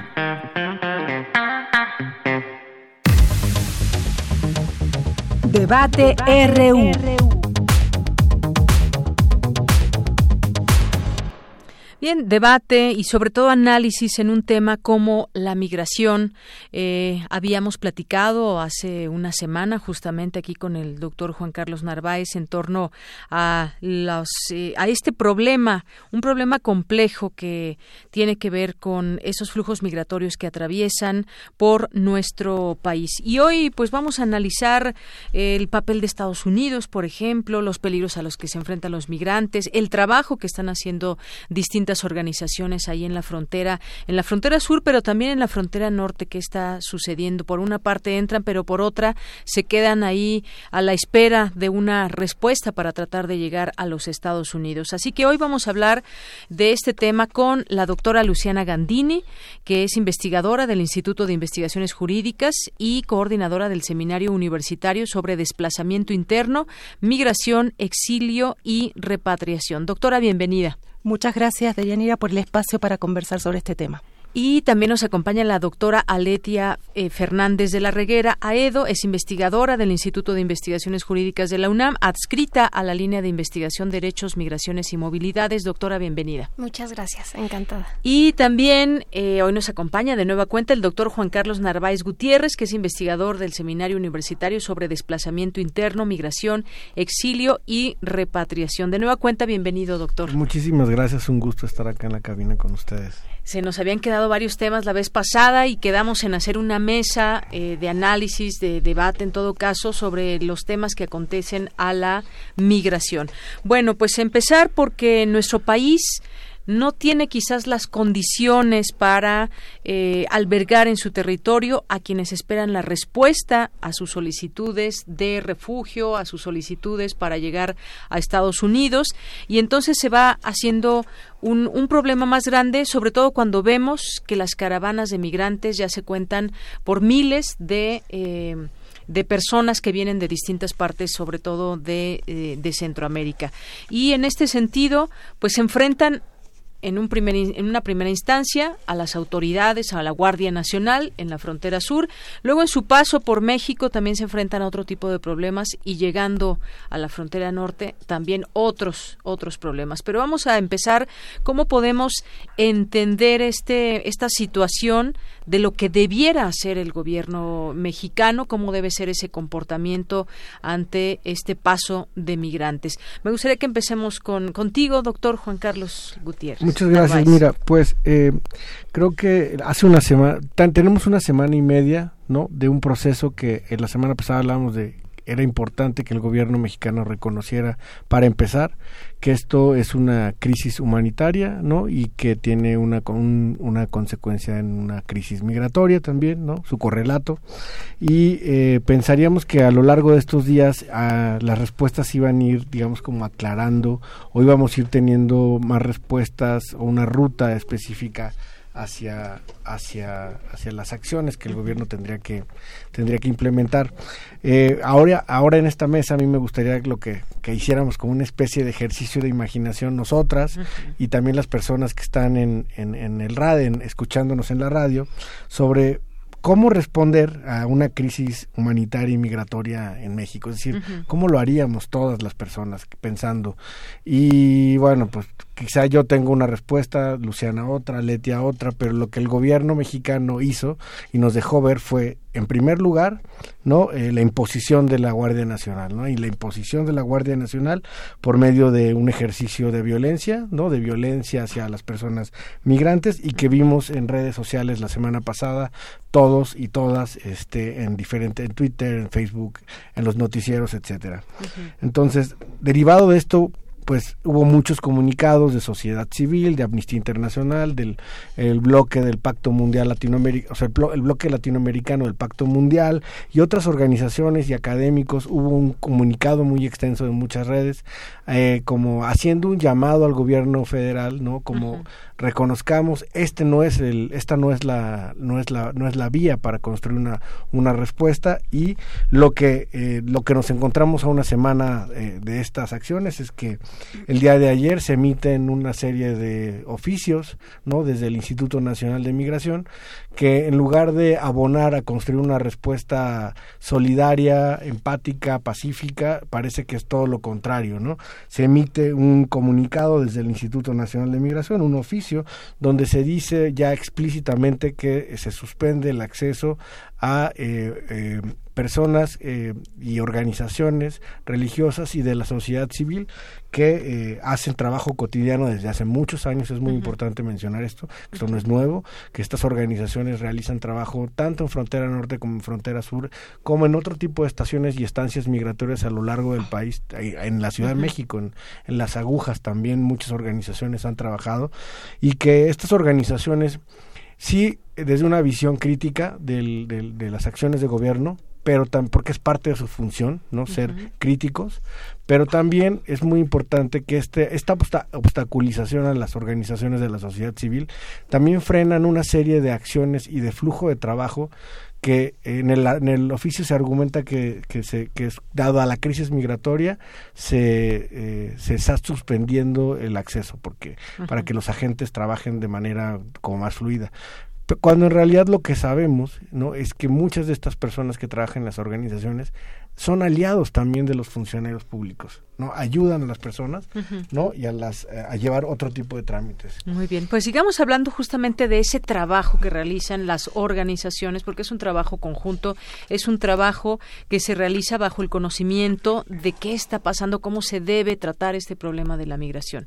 Eh, doctora, cualquiera de los. Bueno, eh, doctora Letia. El tema de las organizaciones de la sociedad civil es, un, es fundamental para la gestión de la migración y la gestión de las personas con necesidad de protección humanitaria en México.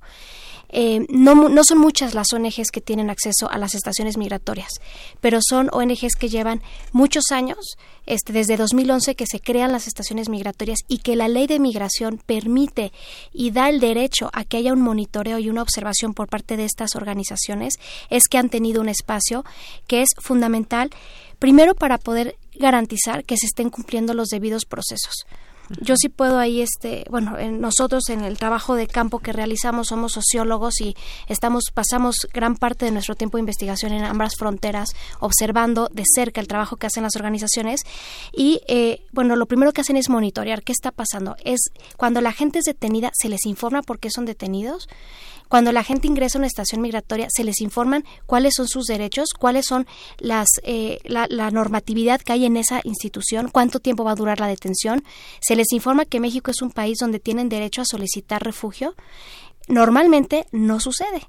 ¿eh? depende mucho eh, del contexto en el que son detenidos. Entonces son las ONGs quienes son ese primer rostro después de los agentes de migración, es ese contacto con el exterior, donde las personas migrantes pueden enterarse de cuáles son sus derechos en un país como México y que se pueda garantizar que tengan derecho a que acceso, perdón, a una entrevista para comenzar la solicitud de, de la condición de refugiado. La segunda eh, elemento fundamental de la acción de la sociedad civil es ofrecer asistencia. Eh, normalmente es al, revés de verlos como un actor antagónico del gobierno, son un actor que debería ser aliado porque les ayuda mucho y les facilita a las personas migrantes a resolver o a comenzar sus trámites de regularización migratoria. Es decir, las ONGs que están en las estaciones migratorias identifican primero casos este, de riesgo, identifican personas que tienen necesidad de una asistencia distinta y además los ayudan, por ejemplo, a llenar su solicitud ante la Comar. Les ayudan a iniciar trámites para que cuando las personas se presentan con la autoridad, de alguna manera ya tengan su documentación lista. Y además se les da asistencia en casos de necesidad de cuando hay una una necesidad por una vulnerabilidad mayor. Y el tercer punto importantísimo como que hacen las ONGs, como ya lo expliqué, pues es orientarlos cómo opera una estación migratoria, es decir, que tengan derecho a una llamada telefónica, que lo sepan, que sepan que hay un consultorio médico dentro de la estación, que sepan que pueden pedir pañales, que pueden pedir toallas sanitarias, fórmula para los bebés y que sí tienen algunos servicios que están disponibles y que no necesariamente la, la, la, autoridad está cumpliendo con su deber de informar. ¿Y, qué pasa, por ejemplo, cuando esto se desborda? Porque decíamos, el flujo migratorio no ha parado desde hace muchos años, solamente que ahora parece ser que hay una organización donde pues muchos migrantes vienen y solamente voy a dar un dato antes de darle la palabra a la doctora eh, Luciana Gandini. El paso de migrantes, y saco un texto de Olga Pellicer que escribió en proceso que se me hizo muy interesante, dice, el paso de migrantes centroamericanos hacia Estados Unidos es un fenómeno de larga data. Cobró mayor visibilidad en el presente siglo cuando la curva de detenciones por parte de autoridades mexicanas llegó a la cifra de 460 mil en 2005. Después se estabilizó en aproximadamente 185 mil anuales para volver a subir desde finales de 2018. Para que nos demos más o menos una idea de cómo son estos flujos migratorios. ¿Qué pasa cuando se desborda todo esto? ¿Cómo, cómo debiera ser ese trabajo, doctora? Bueno, cuando esto se desborda, siguiendo la explicación muy atinada que hizo Sobre el trabajo que hacen las organizaciones, pues justamente es cuando más necesitamos del trabajo de las organizaciones, ¿no? Lo que argumenta el comunicado del de, INAMI y de la Secretaría de Gobernación es que por estar desbordados, entonces se suspende tentativamente, temporalmente, momentáneamente el ingreso de estas organizaciones, pero es cuando más lo necesitamos, precisamente porque son aliadas, ¿no? Y no están, están colaborando en el trabajo en pro de la defensa de los derechos humanos de todas las personas y de las personas migrantes. Es por eso que nos sorprenden estas dos acciones, que es la, la contención y la detención de las personas, así como la suspensión de las organizaciones, porque no va conforme a un enfoque de derechos humanos, sino que va más bien como un, casi un enfoque de seguridad nacional. Entonces, eso genera varios problemas. Tú hablabas del, del flujo. Bueno, evidentemente lo que, tal cual como lo que leías y lo que te referías, el flujo no es nuevo, es histórico en el flujo de tránsito, lo que ha cambiado es cómo se atiende a este flujo. Eh, durante muchos años las personas transitaban por el territorio mexicano, algunas de ellas incluso con un oficio de salida que funcionaba como un salvoconducto que le decían y que permitía el tránsito, básicamente porque en México se sabía que eran personas que seguían hacia el norte. En este un registro muy breve de quién de quién entraba y quién estaba en territorio y de hecho, digamos, no había un control tan fuerte como tenemos ahora y fundamentalmente un cambio sustantivo es la militarización de ese control. Hay que tener presente que un ingreso irregular, una migración irregular es una falta administrativa.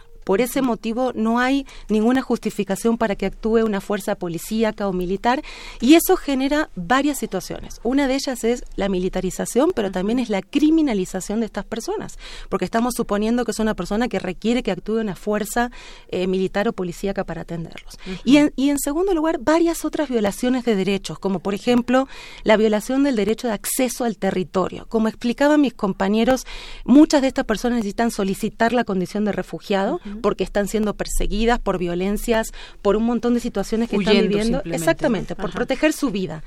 Y si uno niega el acceso al territorio, pues es imposible entonces ejercer eh, otro derecho que es el derecho al asilo.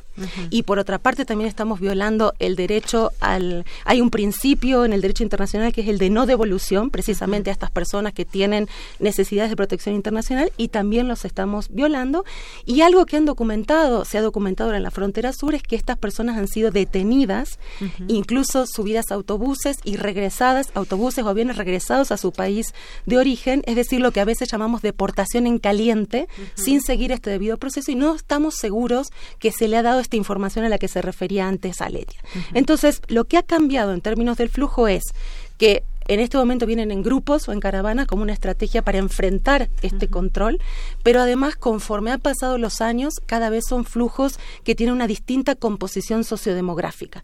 Hay más mujeres, más niños, más familias, muchas familias monoparentales hemos visto en las caravanas, o sea, el papá o la mamá con sus hijos y personas que están con necesidades de migración forzada o de protección. Entonces, eso sí nos obliga como gobierno, como país, a cumplir con nuestra ley, con nuestras leyes, con nuestros compromisos internacionales y, en primer lugar, a brindar la ayuda humanitaria que requiere este tipo de, migración. Claro, y sobre todo también se requiere todo este conocimiento, por dónde están entrando, qué rutas siguen, las carreteras, los trenes, la bestia, por ejemplo. Y esto que dice la doctora Gandini es muy importante porque antes era, pues, eh, su mayor parte hombres que buscaban cruzar, eh, llegar a, Estados Unidos para mandar dinero a las familias. Ahora las familias están saliendo. Eso es también un punto de cómo han ido cambiando esas, esas migraciones. Y también otro punto que ahorita eh, comentamos, pues Estados Unidos ha recibido desde hace mucho tiempo a muchos migrantes y digamos que han logrado una cierta adaptación y sabemos que mucha gente, muchos latinos hacen trabajos allá, que Estados Unidos o los estadounidenses pues ya ni siquiera llevan a cabo. ¿Cómo, por qué esta, eh, esta política me parece muy clara de un Donald Trump de sellar prácticamente el muro, de decir incluso que México lo está pagando y toda esta sarta de situaciones, pero eh, ¿cómo nos vamos adaptando a esos nuevos tiempos de cómo cambia la, migración? Doctor, querías comentar. Sí, eh, sobre, sobre esto y también un poco con lo que Luciana les platicaba.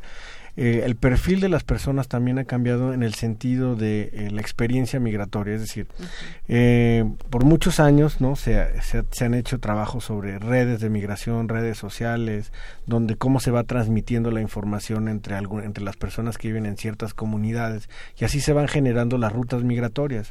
Lo que vemos y lo que hemos visto desde el 2018 con las con las caravanas, ¿no? Con esta con esta digamos con esta generación de caravanas, porque previo al 18 también había experiencias eh, de via crucis migrante, pero que tenían otro sentido.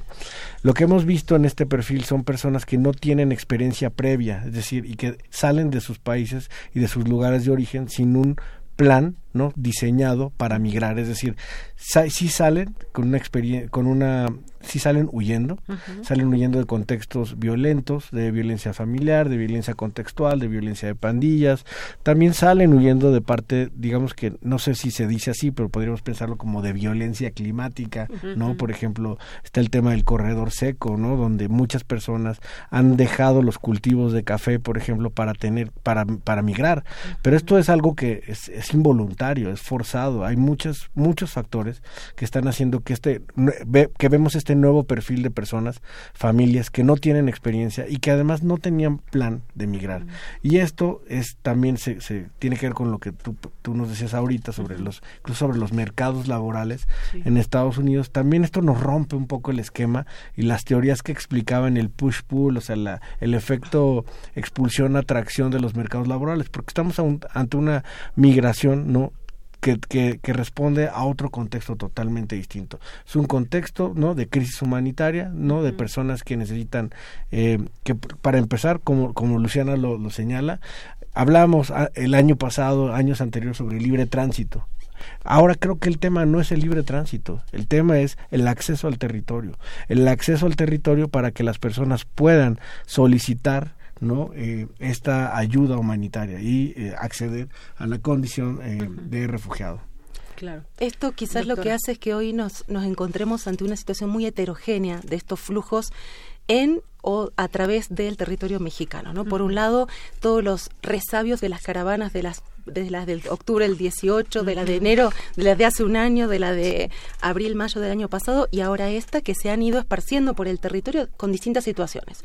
Algunos tuvieron la solicitud de condición de refugiado, pero que algunos terminaron y muchos otros abandonaron porque no sabían por desconocimiento que tenían que quedarse en Chiapas, que es un requerimiento para quien solicita esta condición hasta que se resuelve, también por dificultades, porque en este momento 65% de los solicitantes en México están en Chiapas. Y obviamente sabemos que es un mercado muy deprimido y con muchas dificultades para insertarse. Otros han pobre. Claro, otros han transitado de manera irregular por el territorio mexicano, otros tuvieron en la en la caravana de enero del año pasado visas humanitarias, pero que se están venciendo justamente ahora. En Entonces, estos días. exacto. ¿Cómo resuelven esa situación estas personas? Entonces, hoy en día en el norte del país, en Tijuana estuvimos hace 10 días, hay una acumulación de todas estas diversidades de situaciones, sumado a este protocolo que firmó eh, Estados Unidos con México hoy, en hoy hace un año de la firma de este protocolo, que implica que México se compromete a albergar o a garantizar la estancia de las personas de habla hispana entre 18 y 60 o 65 años no mexicanas que quieran solicitar asilo en Estados Unidos por la frontera sur de Estados Unidos. Y eso es lo que estamos viviendo, además de esta otra diversidad en este momento en Tijuana. Hay un conjunto amplio de personas fundamentalmente centroamericanas que están solicitando el proceso de asilo en Estados Unidos y México está están esperando del lado mexicano. Estas personas se encuentran, como decía Juan Carlos, son personas muy, muy vulneradas que no tienen experiencia migratoria, que además vienen de contextos cálidos y en este momento hace muchísimo frío en Tijuana, en, en San Diego, y que están esperando en condiciones muy precarias, algunas de ellas en situación de calle, a pesar de la amplia red de albergues que hay en Tijuana, y hay que decirlo, y que están yendo y viniendo desde hace ocho o nueve meses a audiencias en la Corte en San Diego y van por la quinta, sexta, séptima audiencia y lo que sabemos hasta ahora es que el porcentaje que ha recibido asilo es de menos del 1%. O sea, muy poco, un porcentaje muy bajo. Y en todo esto, eh, justamente, eh, ahorita platicamos con también con la doctora Aletia, eh, la gran pregunta, ¿cuál puede ser la solución a todo esto? Se ha hablado, por ejemplo, de esos eh, acuerdos que debe haber entre los gobiernos para, pues, conocer de cerca el problema, si están siendo expulsados por cuestiones de violencia, por falta de trabajo y demás. ¿Cuál debe ser la, la solución? Cooperación. Y en este sentido, ¿cuál debe ser la política de México? ¿Debe dar tránsito libre a los migrantes? ¿Cómo, cómo ven esto? Sí, bueno, tal vez antes de hablar de las soluciones, digo, es excelente pregunta y vamos a hablar de eso. eh, sí quisiera como puntualizar el tema de género en, en todo este problema, porque ahorita se, se, habló de que sí, tradicionalmente eran los hombres. Las mujeres centroamericanas llevan mucho tiempo migrando. El sí, problema sí, es que no estaban en los datos porque no usan las rutas tradicionales, porque las mujeres no subían a la bestia. Entonces, lo que estamos viendo en las caravanas no es que no habían antes este, pensado en salir de sus países, es que ya no era posible continuar esta migración por la extrema violencia, violencia sexual y las extorsiones que las mujeres centroamericanas que no migran de forma tan masiva es a las que están expuestas. Uh -huh. O sea, ya hay, hay eh, varios estudios que se han hecho sobre las estrategias que ellas usan, migran por carretera, migran con polleros, migran con documentación falsa, uh -huh. porque el enfrentarse a las autoridades, enfrentarse al crimen organizado en nuestro país es mortal para ellas. Los polleros sigue siendo una gran opción para mucha gente. Entonces, les pagan grandes cantidades de aunque dinero. Aunque carísimo además. en este momento, están caro. estimando Claro. unos 14 mil dólares cruzar, ajá. llegar desde, desde Centroamérica uh -huh. hasta una garita para solicitar asilo, ni siquiera cruzar. ¿no? Uh -huh. Entonces, uh -huh. estamos hablando de cantidades realmente difíciles.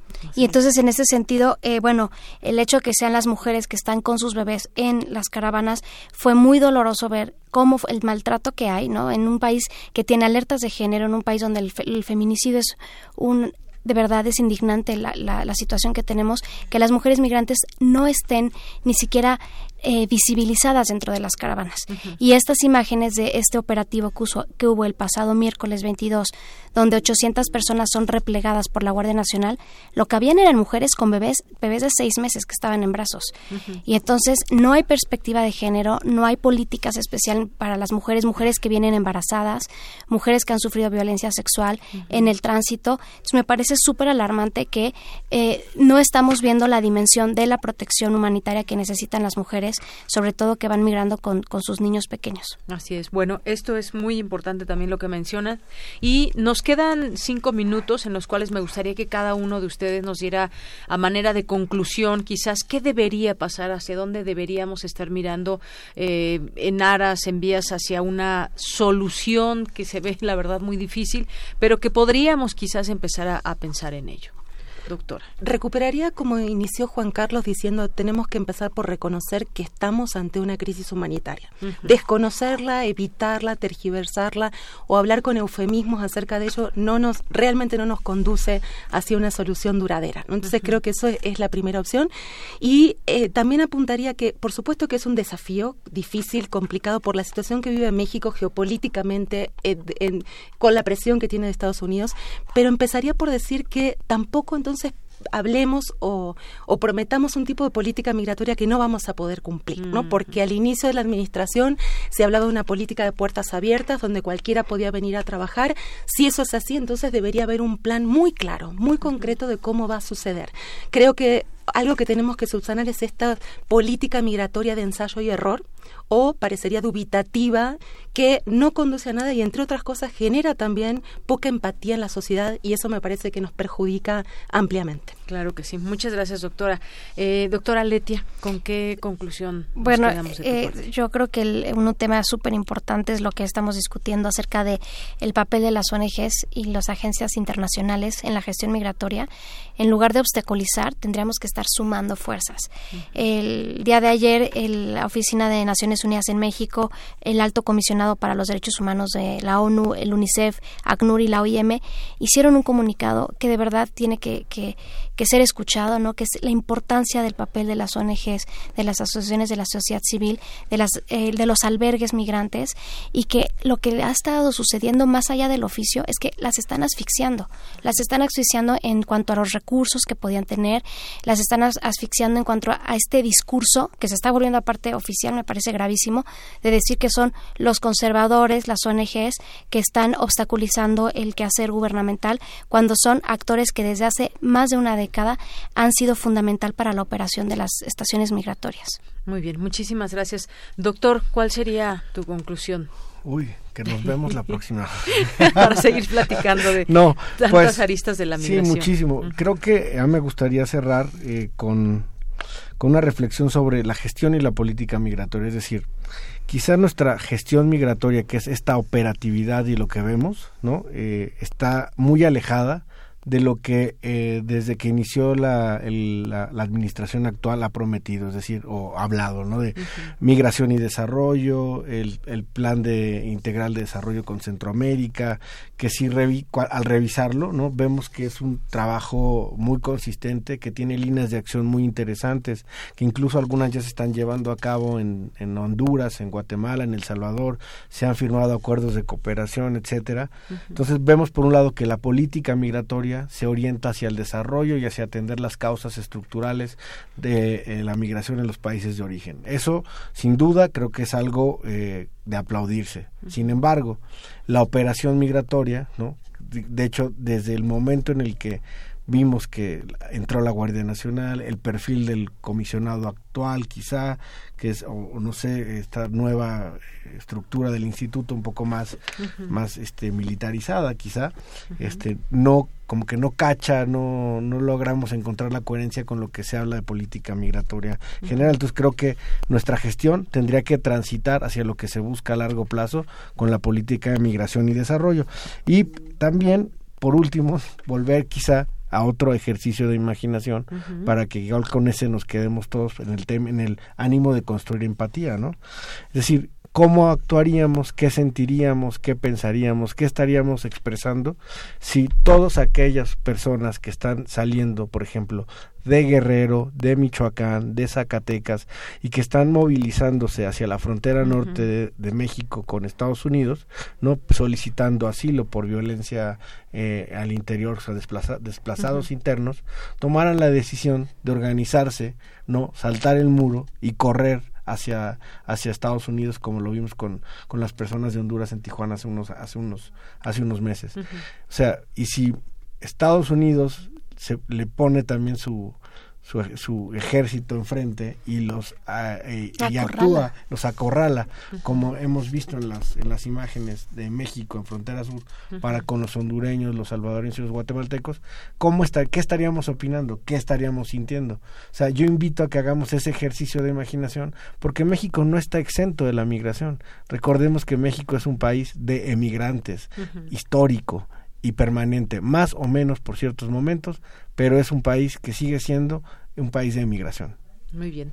Bueno, pues les agradezco mucho esta esta conversación, este análisis, esta plática que nos sirva también para que pues el público que nos está escuchando eh, pueda también tratar de comprender todos todos estos temas que, que son parte de la migración. Decía también hoy el padre el padre Solalín de la política migratoria será el talón de Aquiles de la de la 4T y pide la salida de Alejandro Encinas por todo ese tema religiosos activistas se les impide el paso ahora a las estaciones migratorias. Es un tema que por favor no dejemos de seguir platicando. Por lo pronto, muchas gracias a los tres por estar aquí. Al contrario, muchas gracias. gracias. doctora Luciana Gandini, la doctora Letia Fernández y el doctor Juan Carlos Narváez. Gracias. Continuamos. Porque tu opinión es importante, síguenos en nuestras redes sociales, en Facebook como Prisma RU y en Twitter como arroba PrismaRU. Queremos escuchar tu voz. Nuestro teléfono en cabina es 55 36 43 39.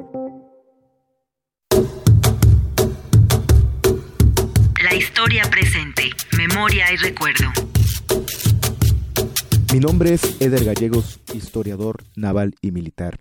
Desde que la independencia se consuma en 1821 y México nace con el ejército trigarante, la Armada debe su existencia a que los españoles se resistieron por cuatro años después de consumada la independencia en la fortaleza de San Juan de Ulúa en Veracruz. Desde San Juan de Ulúa, los españoles que se resistían a reconocer la independencia de México cañoneaban el puerto de Veracruz, el principal lugar donde entraba el comercio internacional. Es por eso que tan pronto como 1822 se adquirió la primera embarcación de guerra, la goleta Iguala. La historia presente, memoria y recuerdo.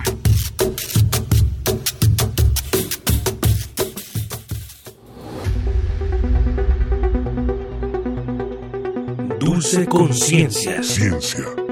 En Prisma Bien, pues ya estamos aquí en Dulce Conciencia con Dulce García que nos acompaña como todos los miércoles esta tarde. ¿Qué tal, Dulce? Buenas tardes. Deyanira, buenas tardes a ti al auditorio. Pues sí, eh, hoy vamos a tratar eh, acerca de los cuidados del agua, Deyanira. Los cuidados del agua, muy muy buen tema porque cómo qué debemos y qué pasa con el agua. Que ni siquiera vemos cómo nos estamos comportando, ¿no? Sabiendo que Nuestros ya hábitos, es escasa, ¿no? Exactamente. Mira, escuchamos rápido la siguiente información y ya tenemos aquí a nuestros invitados. Adelante.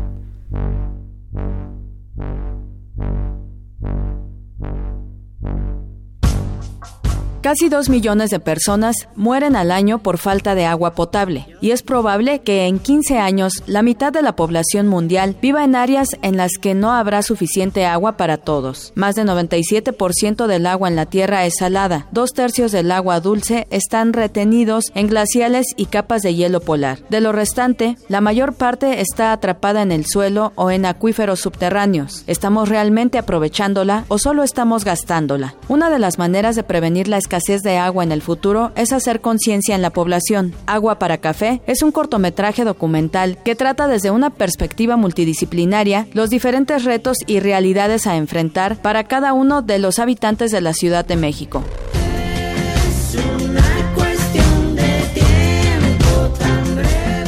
Asimismo, se sirve de la ciencia para explicar por qué se está terminando el agua y desde una perspectiva humanística explica también por qué el ser humano se comporta de determinadas maneras respecto al uso del agua. ¿Se terminará algún día el agua? Y bueno, Deyanira, para platicar sobre esto, nos acompaña aquí en cabina Oscar Jaramillo. Él es alumno de la Escuela Nacional Preparatoria número 3, quien dirigió el cortometraje Agua para Café, cortometraje documental donde habla de los cuidados del agua en la Ciudad de México. Oscar, buenas tardes. ¿cómo buenas tardes, ¿cómo están? Muy bien, muchas gracias. Muchísimas gracias. Pues a ver, platícanos un poquito cómo fue que se te ocurrió tratar este tema y eh, qué tanto trabajo te costó. Claro que sí. Bueno, eh, la idea de este cortometraje nace de que la banda Café Tacuba lanza una convocatoria eh, para realizar una expresión artística de cualquier manera, ya sea audiovisual, musical, escrita, para crear conciencia acerca de los cuidados del agua. Eh, yo llevo en este mundo del cine haciendo cine minutos casi cinco años y se me ocurrió una buena manera de expresar eso mediante lo que yo sé hacer. Entonces de ahí nace la idea el problema, bueno, tal vez era un problema, es que ya la, convocatoria estaba muy, muy corta, eran casi una semana para realizar el cortometraje documental. Entonces esto se hizo muy rápido, se hizo en un día la lluvia de ideas y como le comentaba a, la señorita Dulce, este mm, el, problema de un guion eh, de un cortometraje documental es que no lleva un guion como tal, porque no sabemos qué van a decir los entrevistados. Entonces lo que yo hice fue crear como una lista de temas que me gustaría tratar y mediante esos formular algunas preguntas para mis entrevistados para que ellos tocaran esos temas. Después fue la parte de preproducción, que también fue cansada porque fueron casi 18 horas de edición para que todo quedara a tiempo y perfecto. Hiciste dos preguntas clave, Oscar. ¿Cuáles fueron las que me comentabas hace un, momento? Eh, una parte del comportamiento de los seres humanos respecto al uso del agua y la otra, ¿cuál era la que me decías? Que si el agua se va a llegar a terminar en un momento en la Ciudad de México, este, y bueno, eh, aquí mis entrevistados depende de la disciplina que cada uno era me contestó. Por ejemplo, un maestro que es químico me dijo que tal vez no se va a terminar como tal, pero se va a encarecer porque la van a tener que traer de otros lados, de mantos acuíferos lejanos, de extracción incluso del océano, tratar el agua del océano y todo eso cuesta muchísimo dinero. Ahorita eh, el cobro que nos hace el, agua, bueno, la compañía de agua no es por tal el líquido, es por el como el servicio. exacto. Eh, pero pues en caso de que se llegara a, encarecer esta agua, pues sí nos cobraría incluso el líquido. Entonces, bueno, em, la otra pregunta era que por qué el ser humano se comporta así. Y bueno, esta respuesta fue, fue muy completa de parte de todos mis maestros, que es que se comportan así porque no hay una educación adecuada desde nivel básico el gobierno tal vez no está invirtiendo lo suficiente a nivel básico en materias que de verdad em, busquen una solución a futuro para este problema. Necesitamos materias como conciencia ecológica, eh, aprender cómo reutilizar agua, reutilizar cartón, reutilizar papel. eh, este es una de las principales, uno de los principales problemas, y más porque el ser humano cuando ve que tiene mucha agua, porque a algunas delegaciones nunca les falta el agua, pues evidentemente van a seguir gastando y gastando y gastando, pero algunas delegaciones como Iztapalapa que no tienen mucha agua o, o municipios como Ecatepec, pues valoran más como este líquido. Incluso aquí Benito Juárez también en varias zonas falta el agua.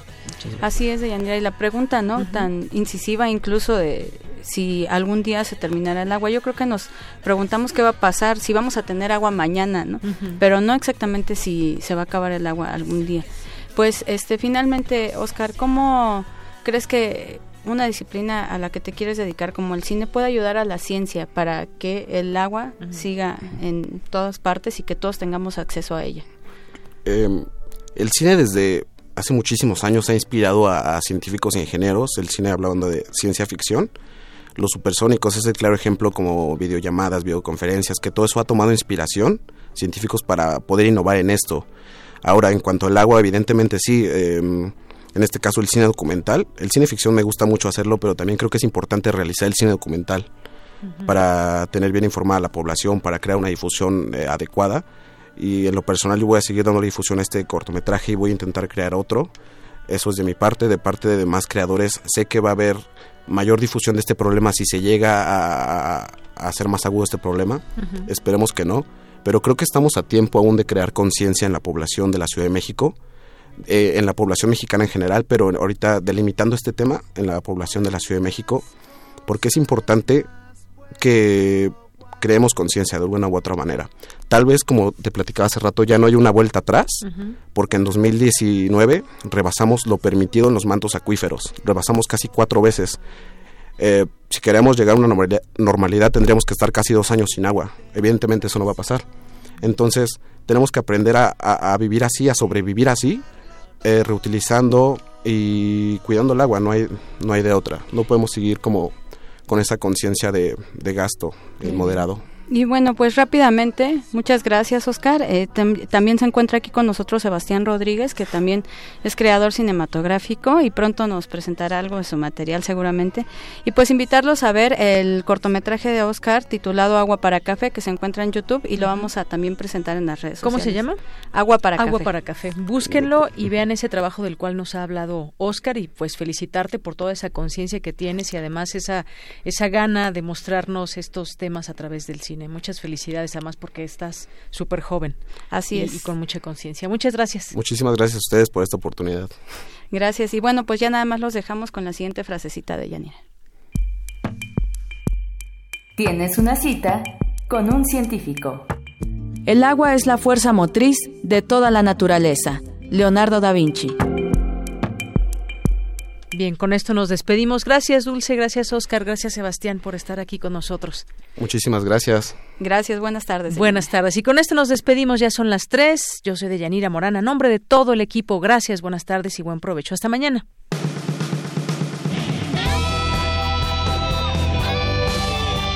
Prisma RU. Relatamos al mundo.